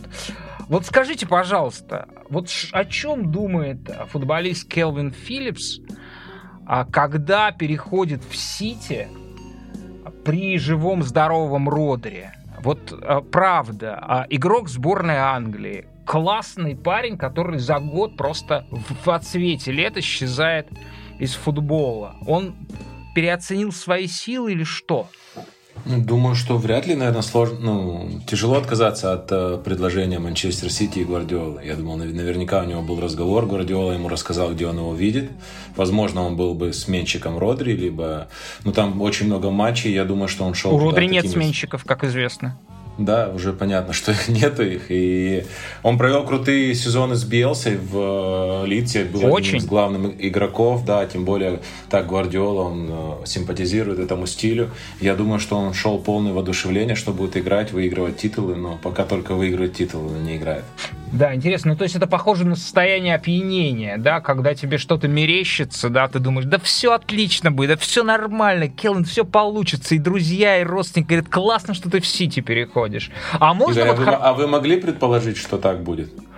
Честно Вадим. сказать, да. Я отозвался прямо, я написал некролог, он был опубликован в Санди Таймс э, Келвину Филлипсу. Если вы не верите, проверьте, поднимите подшивку Санди Таймс в публичной библиотеке Краснодара, и вы найдете мой некролог футболисту Келвину Филлипсу. Честно я вам скажу, что я просто был поражен а, этому, да, что не, в его окружении я понимаю молодого человека, да, что у него в голове, когда действительно звонит э, ему вот этот вот а, промокод Пеп. вот. а, а, я, я понимаю, но меня поразило, что не нашлось советника в его составе. Я понимаю, что жалование лучше было. Вот. Но не, не так, чтобы он нищебродом-то был. А, не нашлось взрослого человека, который бы осадил бы его, да, представил бы, что называется Minority Report, да, был такой замечательный фильм а, Стивена Спилберга по Филиппу Дику, да, вот, особое мнение не представил. Вот мне кажется, мне, мне, мне, меня это удивило. Наверное, я что-то плохо себе представляю о мире футбола, и, наверное, футболисты окружены такими вот э, этими самыми упырями, которые, соответственно, от их переходов прекрасно, прекрасно наживаются и кормятся. Это так или нет? В, или по-разному бывает? Да, я думаю, что ну, насчет упырей или насчет Филлипса? Насчет упырей. Ну, по-разному бывает. Есть, есть э, хорошие агенты, но есть, есть не очень. Допустим, зависит все от ситуации. Если ты, ну, условно, не знаю, находишься. Когда я сталкивался с в Краснодаре, когда работал, когда там есть молодые футболисты, и которых все для этого сделано, им вообще не нужны были агенты. И когда они появлялись, становилось только хуже. Когда начинали дурить голову, говорить, что вы новые Месси. В каких-то моментах, возможно, они нужны, когда нужен, хочешь поменять команду, там, поиск. Опять же, есть, есть хорошие люди, есть не очень. Тут э, все индивидуально. Да, давайте, давайте вернемся к э, финальному матчу. И меня, меня, меня интересует, а, вы знаете, вот есть классическая фраза, да, из э, пьесы э, Булгакова э, «Роковые яйца» она называлась на самом деле. А, а потом в кино более известное как «Собачье сердце», если я неправильно, э, если я не путаю. Ну, в общем, все, всем это известно как классика кино а «Собачье сердце» и фраза профессора Преображенского «Не читайте по утрам советских газет». А мне не нужно читать Лагазету Дала Спорт по утрам, которая назвала лучшим игроком этого матча. Доктор, ваша версия? С одной попытки. Трех не будет. Родри. Да, совершенно верно. Совершенно верно. А вот я уже совершенно как-то э, с, с, с этой своей итальянской газеты выпал. А, Мурат, может быть, вы скажете, что все правильно, ребята правильно видят футбол? Ну, Родри, Бернарду Силва, наверное, не знаю, они, наверное, были сильны, конечно, как команда, но нужно кого-то выделить. Но и... вы бы могли бы признать Родри лучшим а, игроком матча. Думаю, да. Ну, его можно каждый матч, наверное, приз... можно призывать лучшим игроком матча. Вот у меня нет такого ощущения. Мне кажется, ну, что... Конкретизируйте это... претензию. У меня нет уверенности, что Родри э, лучший игрок матча, но мне кажется, у меня нет э, сомнений в том, что он один из претендентов. Вот что не понравилось? Ну, мне кажется, что это вот э, след... Мне кажется, вы, вы, вы не заметили, что у него были трудности в этом матче? Трудность это вы имеете в виду его какие-то ошибки, либо то, что ему было трудно, и он справился? Хорошее, хорошее уточнение. А вы считаете, что ему было трудно, и он справился? Ну, я думаю, да. В целом, да. Мы переходим а, ко второму тайму, и мы уже отметили а, замену а, Джека на Лукаку, которая, ну, читалась вообще само по себе. У вас, кстати, есть объяснение, Мурат, почему все-таки Джека вышел в стартовом составе при такой форме Лукаку? Ну, мы говорили, не говорили еще, но как бы мысли вслух, что Джеку играет лучше, наверное, в подыгрыше, да? Может быть, какая-то была в этом мысль, что он сможет лучше как-то цеплять эти мячи. Понятно, что Лукаку быстрее, Лукаку действительно в хорошей форме. И Лукаку вышел и играл гораздо качественнее, чем Джеку. Возможно, что по итогу всего турнира по дистанции э, Джеку был важным игроком, забивал в полуфинале. И, возможно, как бы дань благодарности Инзаги ему отдал и не смог его поменять. Мне трудно сказать, но, конечно, напрашивался выход Лукаку. Он сейчас в отличной форме, и это было бы более логично. Объяснить не могу я. Для себя как бы пытался объяснить, но не могу. Мы чего-то не знаем, наверное. А вот тогда немножко другой ракурс, тоже такая гипотеза задним умом. И тут я прям подчеркиваю, что мы говорим задним умом, это ни разу не претензия Симона Инзаги. А, а вот если представить, что у нас есть примерно такой рисунок матча, но они выходят в обратном порядке. Лукаку в старте, а Джека выходит, но выходит именно на замену. Можем ли мы допустить то, что вот э, Лукаку сначала повлиял бы так, что Сити начал обороняться глубже, а Джека потом лучше реализовал бы моменты, которые в итоге выпали на Лукаку, и это был бы ситуация выигрышная, была бы выигрышная ситуация для всех. Вот э, вам видится такой сценарий? Ну, когда стало больше давления и количественно Интер пошел э, там пятеркой вверх, стали, стали там поступать подачи с фланга, с полуфланга. Ну, конечно, да, Джеку хорош штрафной и, возможно, если ситуация была бы наоборот, э, Лукаку помучила, а Джеку вышел на финальные там 15-20 минут и попробовал бы забить. Ну, сейчас кажется, да, задним умом, что логично. А я вот хотел вас спросить, меня вот этот вопрос очень, а, на самом деле, почти мучит, да? Вот есть такая фраза, ну, совсем э, скромно говорящих футболистов, да, э, когда, допустим, после неудачи там вот, э, ну, какой-то там микрофон представлен, и нужно что-то сказать, и люди говорят такую совершенно простую фразу, ну, не пошло сегодня. Потом они подбирают какие-то общие слова, но это не, не меняет картины. И все в этот момент разочарованно вздыхают, прикладывают а, а, ладони к лицу, да, и говорят, боже мой, какой вообще, какой, какой фейспалм. Но не скрывается за этим какая-то очень важная вещь, особенно касающаяся таких больших матчей. Отсюда, а это я точно знаю, такое количество суеверий. Даже это нельзя назвать суеверие, а целым системой ритуалов предматчевых в любой футбольной команде, да, такие вот настройки, да, то, что создает концентрацию, и то, что создает вот это вот ощущение того, что пошло с самого начала. Вот Интер, парадокс этого матча заключается в том, что план на игру был грандиозным, он был выполнен, и, и в некотором смысле даже перевыполнен, там, если взять статистические какие-то основные. Но вот складывалось ощущение, что с первой минуты у некоторых игроков просто совершенно а, не пошли действия, касающиеся работы с мячом. Джеков, по-моему, на третьей минуте сделал то, над, над, почему над ним там в минуты его неудач там кто-то там смеется, да. Лаутару раз, два, три, мяч не клеится. Вот я хотел вас спросить, насколько, насколько это важен, вот эти вот первые контакты с мячом, чтобы на самом деле мячик вот ровненько полетел, а не двумя сантиметрами, а, учитывая напряжение огромное. Ну, в квалификации этих игроков вообще нет сомнений, мы видели на протяжении уже последних нескольких лет. И когда Конте работал, когда Инзаги работал, что это игроки высочайшего уровня, возможно, э, сказалось волнение финала. Но я не скажу, что э, у Интера э, ничего не работало. Мне кажется, что их план по обороне работал достаточно хорошо. И мне понравилось это. Он был не идеальный, но он работал хорошо. Он, он заставил, э, доставил Гвардиолу неожиданности определенные, о которых он сам сказал. И сильная сторона, по мне, Интера это переходные фазы. То есть вот то, что вы говорите, первое касание, там э, у них было несколько атак со сменой направления, очень хороших, особенно когда если мяч на левом фланге и туда включается Дюмфрис. Это очень опасно для любого соперника. И были отличные подходы.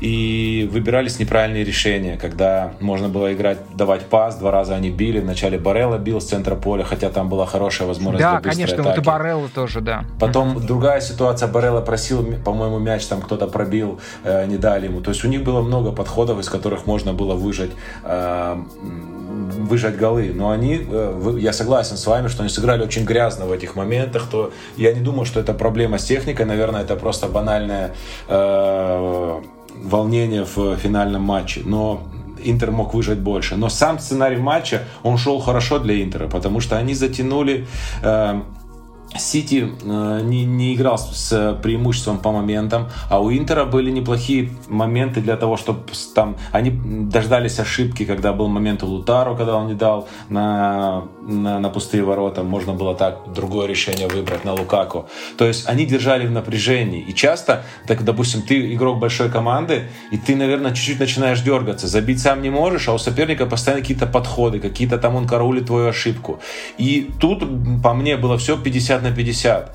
И вот э, это, ну, по мне, изменение э, Сити такое ментальное, что они не дрогнули, они, то есть, не поплыли. И они вот, у них и моментов не было, они выжили свой момент, вот, э, можно сказать, во втором голевом моменте, они забили. И то он был такой достаточно неявный. И вот это вот уже признак большой команды. Ну, они давно уже и являются, но именно, которая выиграла Лигу Чемпионов. Э, что хорошо у Реала получается. И даже в, в последнем матче на Кубок э, с Манчестером мы видим, чтобы забить Сити, нужно немного э, везения, там, условно, какой-то пенальти такой неочевидный, либо стандарт, либо еще что-то, чтобы со, э, они могли занервничать, там, чуть-чуть больше раскрыться. И казалось, что у Интера может этот момент прийти. То есть они думал, я думал, что они поймают эту ситуацию, но Э, и Сити должен, допустим, там были моменты атаки там 4 в 3, 3 в 4, и Сити был очень спокоен, то есть как они оборонялись. Да, в концовке, когда уже пошел перегруз там людей, они не совсем справились, но когда счет был 0-0, они не дрогнули, они забили свой гол. По мне вот это мое главное наблюдение. Но то, что у Интера не пошло в атаке э, при счете 0-0, я согласен. Хотя они могли гораздо больше сделать. Доктор, у Интера пошло очень хорошо в атаке после счета 0-1. Меня этот момент как человека, который много смотрит футбол, но не живет в футболе, да, в самом футболе, среди на, на, на, одно, на, на одной высоте с исполнителями. А, конечно, это всегда просто потрясает, когда после забитого гола мы видим абсолютное преображение команды. Вам не показалось, что Интер перестраховывался? До этого момента. Вам не показалось его осторожно, или как часто вы употребляете слово трусливой э, игрой до, до гола, особенно вот в эти вот минут 10, которые предшествовали голу? А, я думаю, что от Интера тут не так много зависело, как бы это э, странно не звучало. То есть, э, сразу проговорю, замены Симона Инзаги, они очень хорошо вошли в рисунок, но сам рисунок э, поменялся именно, мне кажется, все-таки по инициативе Манчестер Сити, и можно разбираться... Вы считаете, что замена Челханаглуном Хитаряна была точной по времени? Челханаглу это один из игроков, который вот как раз не вошел в эту игру, для которого вот эта вот волна, Вы что все получается. Обладаете информацией о том, сколько мог сыграть Махитарян в этом матче, точной? А точно нет. Я знаю, что он был готов э, играть, по крайней мере, тайм по, так сказать, согласно информации коллег. Ну, в таком случае эта замена, эта замена может считаться исключением, но в целом то, что делал Инзаги, это достаточно рационально. Но давайте до этого еще доберемся. Сначала, как э, реагировал Сити. Мне кажется, что если мы говорим о действиях Интера, то, конечно, выход Лукаку там э, немножко побудил Сити опускать линию. То есть Лукаку еще до гола вышел самом деле. И Сити, да, вот перед такой дилеммой столкнулся, но больше всего Сити начал садиться уже в последние 10 минут э, именно из-за того, ну, вернее, предположительно из-за того, что, во-первых, мало времени остается, во-вторых, счет э, в их пользу, и в-третьих, у них есть в этом сезоне, в данном случае это не сработало совершенно, но в этом сезоне у них есть очень неплохой опыт э, отбивания в там, 4-4-2. Именно отбивания? Да, ну... В такой стилистике? Да. Э, это... Не в атаката, а именно... Отрезка, от, отрезками, безусловно. И самое главное, у них есть Холланд. Это кто же, подождите, кто же в такую стойку... А, Арсенал в такую стойку Арсенал поставил. в такую стойку ставил, Бавария ставила в такую стойку. Ну, нет, не соглашусь. И самое главное, э, может быть... Может, Там был счет 0-3. Вы не соглашаетесь как раз-таки потому, что Сити играл э, в тех матчах в этом режиме достойно. А вы вспомнили Арсенал, где у Сити тоже не все получалось в этом режиме. А, так что Сити может так играть, и может так играть эффективно, и такие отрезки у них были, просто они по-разному воспринимаются, когда Сити отвечает и когда не отвечает. А отвечать они могут теоретически, потому что есть Холланд на пространстве, но в данном случае не получалось этого делать. Я думаю, что Сити сам втянулся в эту историю, ну, в то, что вот они играют так глубоко, и они думали, что, во-первых, у нас э, есть э, проверенная защита, ну, то есть именно вот э, линии из игроков, которые в том числе могут внутри своей штрафной обороняться. Во-вторых, у нас есть Холланд на пространстве. И, ну и, наверное, вот если так чисто раскладывать, не смотреть матчи и разложить, наверное, это звучит вполне адекватно. Э, Сити умеет обороняться, в том числе по-симеоновски умеет обороняться, а не только по-гвардиольски, не только прессингом. И есть Холланд, который один раз да убежит. Но в итоге получилось, что Холланд за это время ни разу не убежал, а Сити оборонялся откровенно хаотично и плохо. И, наверное, тут э, нужно рассуждать о том, как э, высокие позиции латералей, которых они забывали очень часто, нагружали э, Сити. И именно эти позиции освежил Инзаги, что мне очень сильно понравилось. И Инзаги также перевел еще Димарка на позицию центрального защитника, а на деле это просто было, было дополнительно атакующая Герой единица. матча. Учитывая... Федерико Димарко, да. Ну, не, тут вот не уверен, но ход по нему был а, весьма, весьма правильным, на мой взгляд. Э, и это напрягло Сити, так как другие команды не напрягали именно в ситуациях, когда Сити садился. Обычно, когда Сити садился, они хорошо отбивались и доставляли мяч до Холланда. Тут не получалось ни того, ни другого, не отбиваться, не доставлять. Но если мы берем первопричину, то, наверное, вот э, тут э, как бы два ответвления. Первое — это влияние Лукаку, а второе — это то, что вот Сити повел в счете и решил, что вот э, концовку можно сыграть таким образом, почему бы нет, нам этот режим тоже подвластен. Мурат, ну, соответственно, тот же вопрос. А, Интер пропускает мяч, низко, низко подсаживается, да, а, и пропускает мяч именно вот в такой вот сбившейся низкой стойке, и затем примерно через 5 8 минут полностью захватывает инициативу и, в общем, доминирует практически так, как не доминировал, создавая остроту, как не доминировал Сити. Именно в этот отрезок создаются вот эти вот а, финальные показатели XG, X3, да, в которых а, Интер превзошел значительно Сити. Что случилось? Ну, я думаю, что риск когда ты проигрываешь, тебе уже нечего терять 15 минут до конца матча. И мы помним там этот пас Анана, который разрезал там э, на 30 метров низом, и пошла атака там, которая... Э, и плюс добавили количество людей в завершающей стадии, там бывали моменты, что пятеркой перегружали четверку, и мы помним самый, самый опасный момент, когда пошла подача на дальнюю, а когда у тебя такие игроки, как там Дюмфрис, э, Госсенс, там, кто этот вышел, э, Бело, Белонова или как парень, то есть они да, добегают в атаке до, до конца, да, и там уже ситуативность игр, сел Бернарду пятым защитником, и Госсенс продавил Бернарду, скинул мяч, должен был Лукаку забивать, то есть это было Э, их, э, э, по мне, их, их план на переход, то есть зацепить за мяч после длины при счете 0-0 и, или при перехвате сыграть, там, провести быструю атаку со сменой направления на скорости, оно не получилось. Но все, все моменты пришли из-за давления и численного насыщения штрафной площади, такой просто, ну, можно сказать, грубый навал был. И я согласен полностью, что защитники Сити, они фактически все четыре, они центральные защитники. И когда там грузишь туда штрафную, ну, очень сложно. Но они нашли вот эти вот, э, особенно лазейку через Бернарду, когда его продавили, и мог забивать Лукаку но все, в целом Сити очень хорошо обороняется, это, это, это видно, что они прямо в этом прибавили, и вот этот Диаш просто, ну, это топ-защитники, которые вообще очень спокойны в, в этих фазах. Но я думаю, Интер не мог играть так изначально, потому что это крайне опасно, играть такой футбол Сити, и они просто пошли на риск в последние 15 минут, и это почти спасло игру. А в этом сезоне а, к задаче, общей задаче для команд, которые играют против Манчестер Сити, нейтрализации Сити, добавляется одна конкретная проблема, очень большая. А, это, собственно, как играть, как сдерживать, как связывать Эрлинга Холланда. Я хотел у вас спросить, Мурат, вот а, то, что случилось в этом финале – есть статистические данные, которые как бы показывают, что Холланда практически не было. А, он был участником одной очень острой атаки. Это его единственный удар поворотом в створ был. Мы помним эту хоккейную стойку Ананы. Вот. А, все. А, 17-18 касаний, 8 а, точных передач.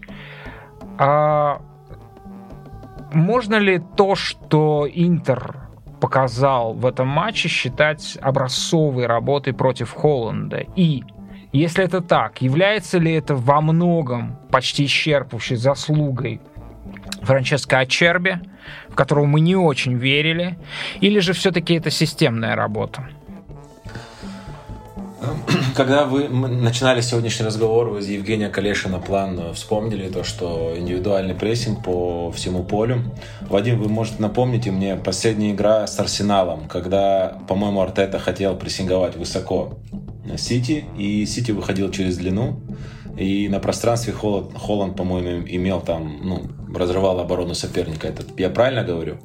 Ну, э, там есть некоторые детали. В том матче Дебрёйна и Холланд сильно поменялись ролями. И там очень часто открывался за спину именно Дебрёйна, а Холланд выигрывал дуэли у Роба Холдинга, который был его оппонентом. Это, конечно, очень странное противостояние. Роб Холдинг против, э, против эм, Холланда. Но, но, но в целом, да, прессинг ну, Было много пространства, да, у, да, у да. Сити в том матче. Здесь что, что, что мне показалось, что когда даже э, Интер шел в прессинг высокий, там, при потере мяча или в каких-то моментах они там э, встречали высоко, э, то линия обороны Интера, она не была на центре поля. То есть обычно, когда ты идешь в давление, ты поджимаешь до центра поля. Оборона Интера, она была как-то достаточно глубоко, то есть там за центральной линией. И то есть мне кажется, что этим самым они перестраховывались, убирали пространство, которое, э, которое может хорошо использовать Холланд. Иногда оказалось, что этого не хватало для прессинга, но вы правы, что он не, за спину получил только один момент. И я не думаю, что это заслуга кого-то одного. Э, наверное, это заслуга э, как бы всей, всей, всей э, тройки, наверное, центральных защитников или пятерки в целом. Мы видим, что один момент, когда выдвинулся Дармян, Басто, этот Ачерби должен был задвинуться. И он не задвинулся. То есть и получилась дырка, туда попал э, Холланд и э, мог забивать гол. Больше таких моментов я не помню. Они очень работали достаточно компактно, с э, хорошей страховкой. Там Иногда перестраховывались, играли низко и был. убрали за спину все, все открывания Холланда. Поэтому я не думаю, что проблема в Холланде. Просто как бы навязал Интер такую манеру игры, что любому нападающему, э, ну, он бы много не работал с мячом и не имел бы много моментов, кто бы там ни был. Я думаю, что нужно учитывать, что вот эти вот показатели, которые вы озвучили, они не так э, сильно отличаются от э, Обычных средних, средних показателей ну, Холланда. Да. И было достаточно матчей, где он э, что-то подобное показывал и делал результативные действия. И тут, конечно, помимо хорошей работы Интера, не надо ее точно возводить до небывалых высот, называть гениальной, просто потому что Холланд, во-первых, имел явный момент в этом матче, и бывают матчи, где ему одного момента прямо достаточно. Сейчас он в такой форме, форме, что ему недостаточно. Он с начала мая забил э, два гола, в последних восьми матчах эту статистику любит приводить всего один гол. Он не забил ни Реалу, ни Реалу в двух матчах ни одного гола, ни Манчестер Юнайтед, ни вот сейчас Интеру. То есть все важные матчи концовки сезона он провел не на первых ролях. И это, в принципе, важно учитывать, что помимо того, что его нужно сдержать, не дать ему моментов, э, сейчас он те моменты, которые ему дают, не так хорошо щелкает, как раньше. Также мне все-таки кажется, что не так уж мало было взаимодействия между Дебрёйной и Холландом в то время, пока Дебрёйна был на поле. И то, что Дебрёйна сломали, это важный еще пунктик в нейтрализации Холланда. Фоден, по-моему, несколько моментов было, где он ну, тупо не видел. Не то, что даже не, не смог отдать, не, не, не заметил. Хорошее открывание Холланда, у них такого коннекшена, как с Дебрёйна, пока и близко нету. Так что вот это нужно держать в уме, это очень сильно помогло Интеру, плюс, конечно, более низкая линия защиты. В общем, на мой взгляд, э, не самый удачный матч Холланда, но Интер, на мой взгляд, ничего грандиозного не сделал, и все в последнее время сдерживают Холланда лучше, чем его хорошие отрезки. А, в то же время это не стопроцентное сдерживание, но в то же время, э, как бы так все вот уравновесить, это хорошая работа, но вот не выше, чем хорошая. Я бы так это отметил. Ну и также еще, наверное, нужно поговорить о том, какую роль непосредственно в голе Манчестер Сити сыграл Холланд, поскольку эту ситуацию, когда он э, влияет косвенно, когда он буквально пугает внимание, защитников пугает, да, да. и создает вот эту вот дыру на границе штрафной. Это мы видели очень часто и очень, мне кажется, показательным, что такие голы помогали Манчестер Сити сильно продвигаться по Лиге Чемпионов. Мы смотрим, как они перевернули первый матч против Реала. Дебрёйне забивает в трудный момент. Он забивает, потому что там очень сильно вжались э, полузащитники, потому что у него была э, свободная зона перед штрафной. Можем вспомнить, как сильно вжался Кимих и из-за этого не успел накрыть, когда Родри с левой э, положил Баварии.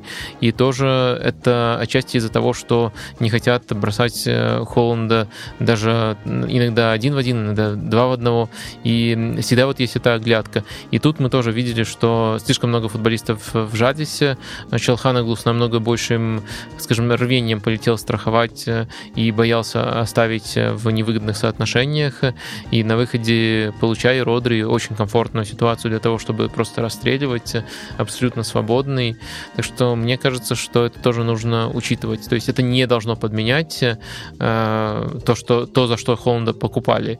Э, у него и так достаточно э, есть э, слабых сторон, э, технических в первую очередь. Так что голы это прямо для него необходимость, для того, чтобы оставаться полезным. Но такой вклад он тоже вносит, он, э, он косвенно влияет. Самое интересное, что это даже такое костное влияние, которое основано даже не на конкретных действиях Холланда, а на страхе перед Холландом, на том эффекте, который он на, соперников наводит. Но это нельзя не учитывать. Это помогает другим футболистам Сити, об этом тоже надо говорить. Ну, я еще, можно, добавлю. Мне кажется, конечно. что, э, конечно, повлияло то, что рано ушел Дебрёйне. Э, по мне, по втором тайме э, очень низко играл Гюндаган. То есть периодически, даже когда они выходили из-под из обороны в атаку, он садился как левый защитник. То есть, когда, ну, чтобы принимать мячи в свободной зоне. И мне кажется, что насыщение игроков плюс играл там Стоунс выше, то есть э, того количества игроков, которые способны отдать ему передачу, и мне кажется, что в, э, в матче с Сити э, немножко был осторожно сыграл Гвардиола, и этого тоже, из-за этого тоже он не получил той поддержки, которую он получает обычно. Мурат, мы нам через неделю. Нужно будет определить лучшего игрока мира этого сезона. А в конце лета будет вручен золотой мяч. Вы верите, что этот, э, что этот приз будет держать не Лео Месси, а Холланд? Я бы думаю, что даже больше Дебрёйна, наверное, заслуживает. Это другой вопрос, но э, Дебрёйна точно Холланд. не будет держать думаю, золотой мяч. Как ну, я, я, я думаю, Месси будет держать мяч, но, наверное, Дебрёйна, возможно, больше заслуживает. Давайте но ну, я думаю, какую сборную Мурат возглавит, он должен проголосовать. Да, Мурат, вы не могли бы, да, на недельку взять какую-нибудь сборную, чтобы... Дебрёйн это очень хороший голос. Чтобы у вас единственный голос хотя бы вот в списке, чтобы вот есть человек, который действительно что-то в футболе понимает. А, Мурат Мусаев. Слушайте, а, Мурат, я, слушал доктора, мне, мне я что-то киснуть начинаю. Да ничего Интер особенного не показал. Слушайте, ну как это? Ну разве это не был один из вообще лучших а, перформансов против Сити? Разве это не было, не была настоящая... Я, я, я говорил конкретно против Холланда. Но Холланда сейчас не так трудно сдержать, когда он в топовой форме. А, И окей. моменты были.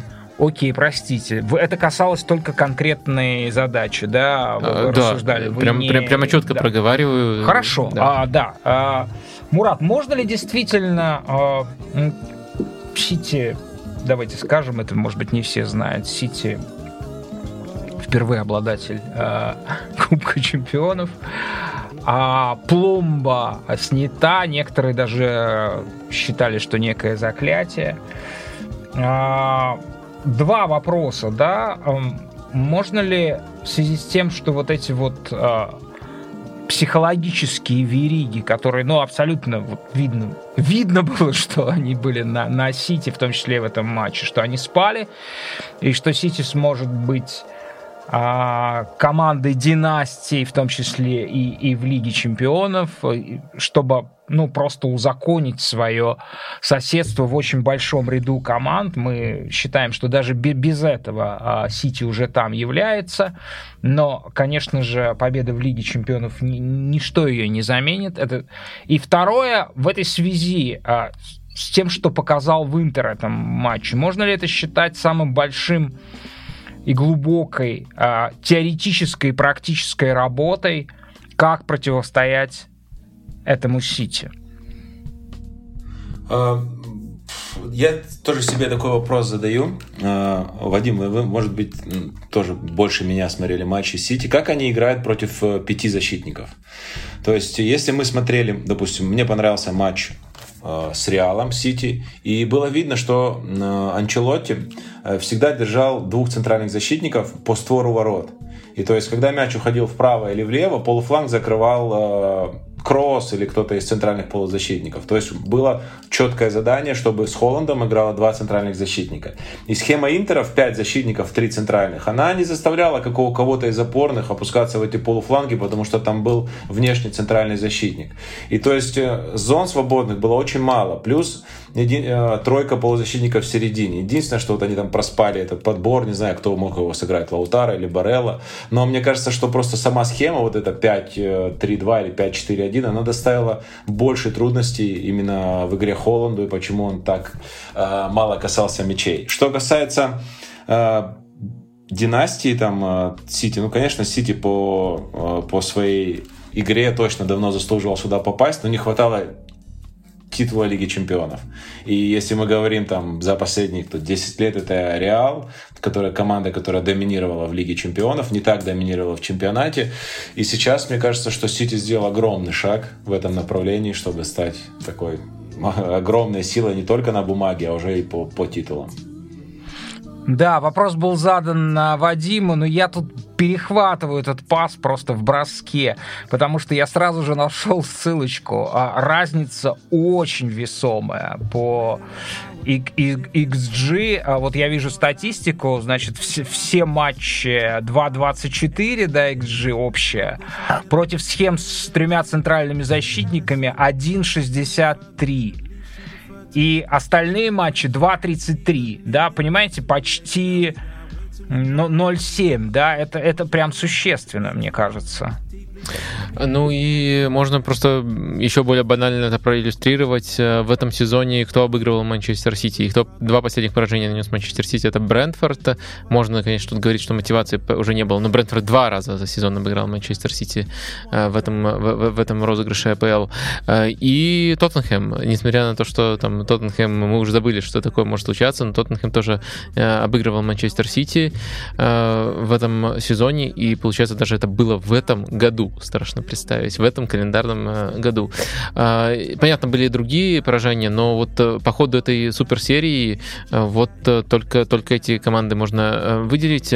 И Интер тоже создал много проблем. В целом можно найти такую склонность, что эта схема создает больше проблем, но я думаю, что в целом и на самом деле это можно даже развить не только вот про Сити этого сезона, а, на дистанции тоже проследить, э, как э, и Тухель на стартовом этапе создавал проблемы Конте, как Антонио Кон, э, как Тухель создавал проблемы Гвардиоле, как Конте создавал проблемы Гвардиоле. То есть такие вещи, мне кажется, уже являются лучшим планом против Гвардиолы на протяжении какого-то времени. И был даже его последний сезон в Бундеслиге, где против него чуть ли не каждый, каждая команда начала переходить на тройку защитников, тройку защитников э, именно персонально под матч с ним, даже если она не играла э, по этой схеме обычно. Но это достаточно легко объясняется. Это тяжело воплотить, но все-таки объясняется, потому что очень хорошо и сбалансированно Сити заполняет 5 каналов в последней линии. И когда ты противостоишь это, это, этому, э, это, этому э, изначально своей пятеркой, еще плюс опорники могут помогать э, закрывать некоторые линии передачи, тебе все-таки чуть легче. Но с другой стороны, нельзя сказать, это было бы странно, если бы мы тут все собрались, заключили Мурат, универсальные... а у вас, кстати, команда в три защитника играет или в четыре? В обороне в 4. В 4. Но когда, ну... но когда 5 каналов заполнены, то, что говорит Вадим, четверка очень сложно обороняться. Я бы вам тогда вот... А, вы же не в Лигу чемпионов попали. А вы, вы, вы, вы в Лиге Европы будете играть. Нет, ну, я уже был бы готов рецепт выписать на, на Гвардиолу. Да, в том-то дело, я хотел сказать, что это никакой универсальный рецепт. Это больше трудностей, но Сити тоже ну, может подождите, может быть, играть. в этом рецепте City... нужно ставить первым пунктом три защитника, а дальше там будет еще 10 пунктов. Вполне можно. Я, я, я думаю, можно, но Сити э, э, некоторые такие схемы очень здорово растягивает. Растягивает, потому что у них почти всегда есть некоторая уязвимость на флангах. И когда Сити адаптируется к такой схеме, знает, как э, соперник будет играть и атакует, как у них вот хорошо мяч ходит, как они умеют, тогда они на флангах перегрузы создают и за счет этого креативят. Просто меньше креатива получается именно через центральную зону. Да, наверное, моменты все равно чуть меньше, чуть менее хорошего качества, но Сити, нельзя сказать, что всем таким командам проигрывает и не умеет против таких команд играть, но играет хуже, это, это, это факт. Может быть, еще какие-то а, мы внесем пункты в этот, в, в этот рецепт, чтобы наладить его, запатентовать и потом... Низкая линия обороны против Холланда, сломать Дебрёйна, да, без проблем. Хотите весь рецепт распишу. А почему вы говорите сломать? Вы считаете, что он был сломан? Я, я не знаю, после какого контакта он захромал. Там было единоборство какое-то грязное. Да нет, я просто эту фразу употребил не рефлексируя. к Интеру, да. Не, не рефлексируя. То есть нет, нет, точно не было какой-то охоты за Дебрёйна. Вот, ну, может, это совершенно точно. В, в таком контексте нельзя говорить. Но так уж получилось, что это событие случилось, и оно повлияло на ход матча, поэтому я вот так сказал. Не, но мы все-таки это в рецепт не будем вносить, сломать Дебрейна. А, Мурат, может быть, вы еще какой-нибудь а, два пункта в этот, в, в этот рецепт несете? Понятно, три защитника, как, ну, не гарантия, но штука, которая делает вероятней, более вероятно успешным твой план. Мне кажется, что давление, а, когда Сити начинает атаку 3 в 3, Э, тоже было для них, ну, да, если Гвардиола сказал, что это было неожиданно, и видно было, что они не могли себя чувствовать достаточно комфортно, когда тройка там играет против двойки, то есть то, что Интер сыграл 3 в 3, это доставило определенные там неудобства, не, не критические, но неудобства доставило. И возможно, что э, может быть, не нужно было Лаутару э, опускаться именно в фазе обороны туда вниз э, четвертым э, 5-4 делать.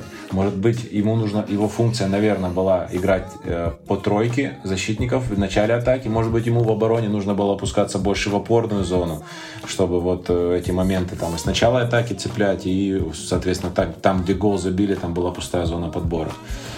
Я добавлю еще один пункт, а, просто непременный, но его нужно сразу же в начале сезона исполнить. По ходу невозможно будет. Нужно, если ты думаешь, а, надеешься встретиться, не избежать, а наоборот надеешься встретиться с Сити, на пути турнирном, нужно брать вратаря, который играет ногами, как Андре Анана. То есть это, ну, примерно из трех человек выбирать четырех в мире. А, согласитесь, прям это было просто вообще. Это было, ну, так весело и прекрасно, то, что делала Анана в этом матче. 32 точные передачи. Это шестой показатель по... При том, что длина передачи, понятно, а самая большая в команде. Шестой показатель в Интере. В полтора раза он переиграл с э, Эдерсона по этому показателю, ну и так далее. А, да, с этим невозможно спорить. Действительно, она очень хорошо играет в пас. Действительно, она, помимо всего прочего, с наслаждением играет в пас. Он э, против финала Лиги Чемпионов, э, там первая минута идет, и он уже выходит выше, чем два центральных защитника у него за спиной и, и вообще не парится. Это, конечно, здорово. Мне очень понравилось, что Гвардиола на, на послематчевой пресс-конференции вот примерно с такими же изумленными глазами, которые вот у вас только что были, сказал, что а в конце, а в конце они просто сделали Анану опорником. Э, Анана в прямом смысле был опорником. Э, и, и это там помогало им доставлять мяч вперед. Да, он так сказал, да? Да, да, да. На, на послематчевой пресс-конференции сказал. Э, и, ну, понятное дело, что это можно там уточнять. И когда Интер оборонялся, конечно, в опорной зоне не Анана играл. Но когда Интер атаковал, он уже в конце матча действительно из тех зон доставлял мяч. И это действительно здорово.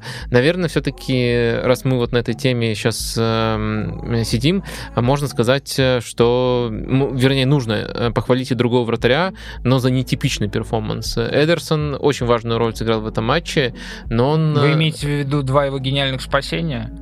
То, что эм, э, он, он в целом украл, было... украл победу заслуженную. Э, в целом у него было пять спасений, два, наверное, можно характеризовать как э, очень важные.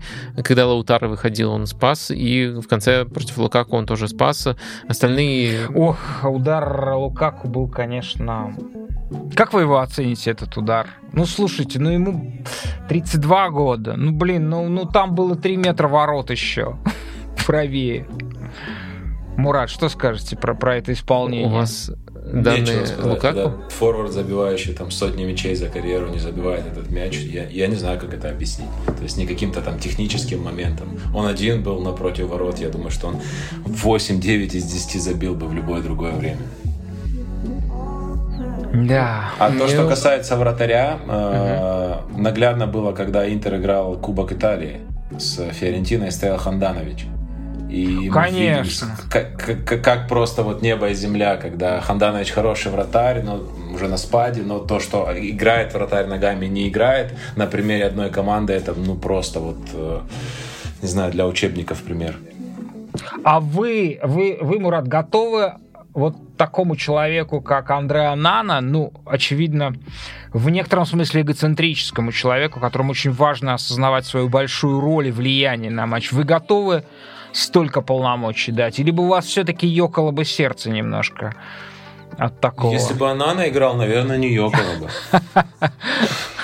Просто мы часто хотим найти такого вратаря, его очень сложно воспитать. И я не знаю, наверное, Анана играл в поле где-то в детстве. Я думаю, что играл, не знаю на какой позиции, но просто где-то он играл, э, был полевым игроком, потом стал вратарем, потому что очень трудно, когда ты вратаря даже там э, в академии пытаешься научить играть ногами, ну, у них нет таких этих футбольных, вот видно, что Эдерсон, он какой-то футбольный, то есть я пытался, когда в академии работал, я на некоторые игры Сафонова стал, ставил нападающим, когда мы играли там, может быть, с младшим возрастом, товарищеские матчи, я пытался, чтобы это происходило, но это очень сложно, то есть вот воспитать такого вратаря. Я очень много работаю над этим, но крайне сложно это сделать. Не знаю, он родился такой, наверное, точно работа, но где-то в детстве он играл в поле, я думаю. Но еще очень важно, и здесь это заслуга, конечно, Симона Инзаги, сколько он дал доверия э, Андреа Нана. Э, очевидно, столько доверия он не получал в сборной Камеруна. И мне кажется, что вот за эти полгода он раскрылся даже в большей степени как личность, как, как вратарь очень высокого класса, в большей степени, чем в Аяксе. Мне кажется, раньше у Интера были более сложные, когда Ханданович играл, более сложные вот эти в билдапе перестроения. То есть они из тройки переходили в двойку, Брозович мог куда-то опуститься лево, там в центр. И то есть я вот как тренер смотрел, думаю, как же их прессинговать? То есть вот эти все их маневры, мне кажется, сейчас они стали более простыми из-за того, что появился Анана, который может стать между двумя защитниками и быть третьим, ну, условно, третьим центральным защитником при розыгрыше. Мне кажется, стало все это более проще и из-за того, что пришел Анана manner. Э, слушайте, э, я все-таки хочу еще один вопрос про Лукаку задать. Э, мне очень интересно мнение Мурада относительно того, как вот такого нападающего с позиции тренера после матча оценивать. То есть у нас на одной чаше весов то, что он в финале не забивает в такой момент, ну и вот короткий разбор этого эпизода у нас уже тут прозвучал. Но с другой стороны, есть влияние, которое он оказал на игру, как с ним начали выходить хорошо в атаку, как он, по сути, опустил линию линию защиты Сити, вынудил их опуститься своим присутствием. Э, и в целом, кроме завершающей стадии, действовал здорово. Вот э, что вы, э, прям такой прямой вопрос, что вы такому нападающему сказали бы после матча в раздевалке? Ну, я бы только поддержал его. Я, ну, он делал много правильных вещей, как вы отметили, но он не забил. И, ну, ну что скажешь, ну, что он не хотел выиграть Лигу Чемпионов? Ну, хотел, но не смог. Поэтому я бы его поддержал. Я еще, знаете, отметил какую вещь для себя. То есть у тебя сидит э, на скамейке Лукаку, который, ну, наверное, заслужил играть с первых минут. И он сидит на скамейке, когда видели, как он выходил, как он сколько раз они обнялись там. То есть у них нормальные отношения, несмотря на то, что Лукаку сидит, который Лукаку в порядке. И вот эти вещи тоже, то, что я чуть-чуть, может быть, ушел в сторону там от тактики и говорил о том, что чего добился Гвардиола именно по э, меняя позиции футболистов. И здесь тоже эта история, но она прям нетипична. Когда сидит Лукаку, я знаю, что он и говорит хорошо Инзаги. То есть сохранить вот эту атмосферу в команде, когда ты понимаешь, что ты лучше, но ты не играешь и выходишь на 30 минут и пытаешься этим воспользоваться, это тоже очень круто. Но я бы не ругал его. Ну что сделал? Он, он хоро- хороший матч провел и ничего бы я ему не сказал, только поддержал. Но сейчас перед Симоной Инзаги стоит, возможно, еще более сложная дилемма, уже в стратегическом смысле. А, мы знаем, что Ромело а, поступил как настоящий мужчина, а, а отказал Челси, он не хочет возвращаться в Челси, хотя вроде бы по некоторым данным назначенный тренер новый а, Маурисио Почетино хочет его видеть в составе, а Лукаку хочет продолжать играть в Интере.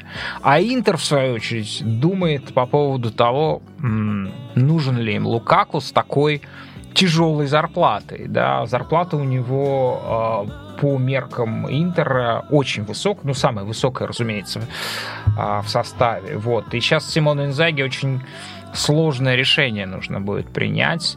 Либо а, ну и, соответственно, менеджменту Интера, либо принять вот этот вот тяжелый вес э, для ведомости Лукаку и принять Лукаку со всеми его, да, недостатками, вот этими ударами с трех метров, э, ну, чуть в сторону от вратаря, которых в последнее время стало так много. Доктор, как вы считаете, как будет, э, как, как решит эту дилемму Инзаги? Э, ну, если, скажем, менеджмент скажет, окей, мы готовы ему платить 7 или 8 миллионов евро, не помню, сколько он получает, большая зарплата. На мой взгляд, Лукаку играл, получается, где-то ну, два месяца на том уровне, который заслуживает такой зарплаты. Это вот э, такой первый пунктик, первое сомнение. Но сразу же вот э, очень органично сюда встает это но он играл именно последние месяцы таким образом. То есть он набрал эту форму именно в конце сезона. И, следовательно, если мы как бы списываем часть э, пробуксовок на то, что он там только адаптировался, срабатывался с Инзаги и так далее, и так далее, то траектория у него позитивная, и иметь такого нападающего в составе было бы большим плюсом. Э, мне кажется, в общем, наверное, по уровню игры было бы здорово его оставить в Интере, но с другой стороны, если Инзаги может себе позволить позволить не выпустить Лукаку в финальной Лиги Чемпионов и выпустить Джека, то, наверное, вот конкретно Инзаги, он не на 100% нужен. То есть Инзаги не, не готов возиться с ним настолько, не готов максимизировать его таланты так, чтобы как у Конта это было не два месяца, а целый сезон. Так что, наверное, Инзаги сейчас э, у него почти железная позиция, он остается, поэтому, наверное, какой-то другой вариант Лукаку придется искать. Мурат, хочу вам задать э, заключительный вопрос эфира. Э, такой, ну, это очень важно, к, что касается ценностей, да, мы все время выясняем а, по поводу того, что самое важное в футболе, что стоит любить, что стоит любить меньше, да, на, на чем. Какой вам финал больше понравился? Прошлогодний, закончившийся тем же счетом, и где, ну, как мне кажется, что более было одностороннее движение, чем в этом матче. Ливерпуль-Реал или этот матч?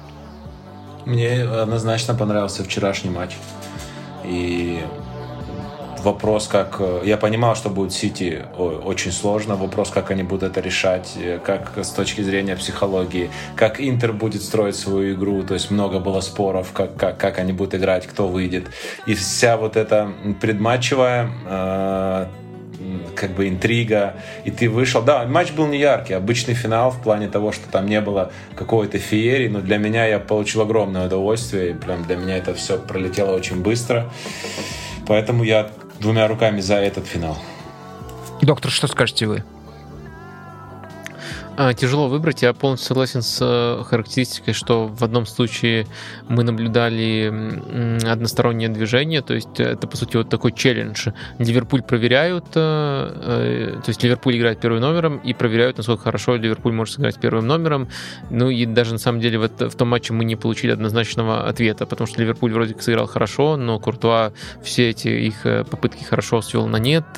Ну короче, это действительно был такой статичный матч. Это не обязательно критика, но это означает то, что не было динамики замена на замену, реакция, контрреакция. Это был такой рисунок, э, что перевесит.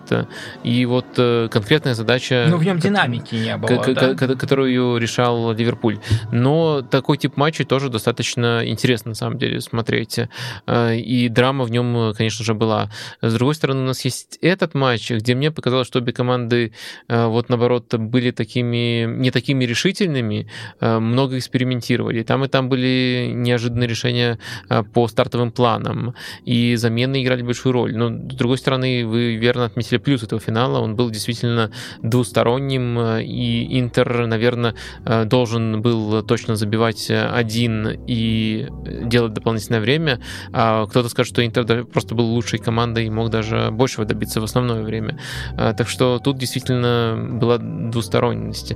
И инициатива именно переходила от одной команды к другой, чего не было э, в том финале. Там даже когда Реал забил, у Реала не было какого-то запредельного отрезка. Ну, вот, как мне кажется, мы все-таки э, в нашем подкасте стараемся больше говорить, если они невидимым, то смутно видимым, да. Мы, мы стараемся нырять в какую-то глубину, и в этом смысле мне этот финал 100% нравится больше, я его выбираю, потому что Он был похож на айсберг, да. Ну что в изложении? А, фаворит явный фаворит, да, мы знаем, что согласно котировкам букмекера, там после, букмекеров последние 10 лет не было такого превосходства одной команды на другой в ожиданиях.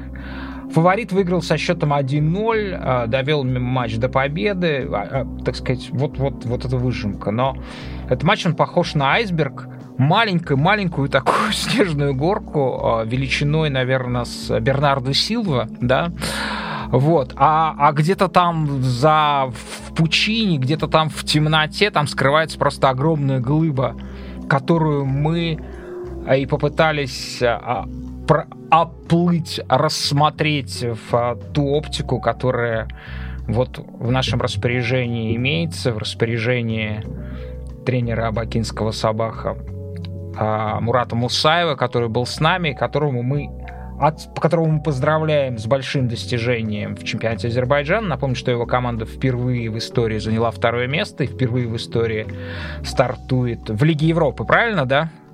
В Лиге конференции. В Лиге конференции, да. А стартует в Лиге конференции, и мы, конечно же, Мурату желаем, чтобы однажды ему пришлось решать ровно ту задачу, которую решал э, последние несколько недель Симона Инзаги. Чтобы произошла эта важная, важная и э, прекрасная встреча с э, Гвардиолой. Спасибо большое, Мурат. Спасибо вам за приглашение. Э, для меня очень приятно, что для меня вы как э, Лига чемпионов в плане анализа, в плане того, что вы делаете. Это очень круто. И надеюсь, что понравится наша беседа тем, кто будет смотреть. И еще раз спасибо. Мне приятно, что вы меня пригласили. О, прекрасный комплимент. Мы сейчас пойдем а, с доктором в ближайший магазин, купим шампанского и будем, как после Лиги Чемпионов, поливать друг друга. Даурт Барст за диджейским пультом, доктор Лукомский. Всем пока. Пациент Порошин. Поддерживайте нас, пожалуйста, на платформах sponsor.ru и Patreon.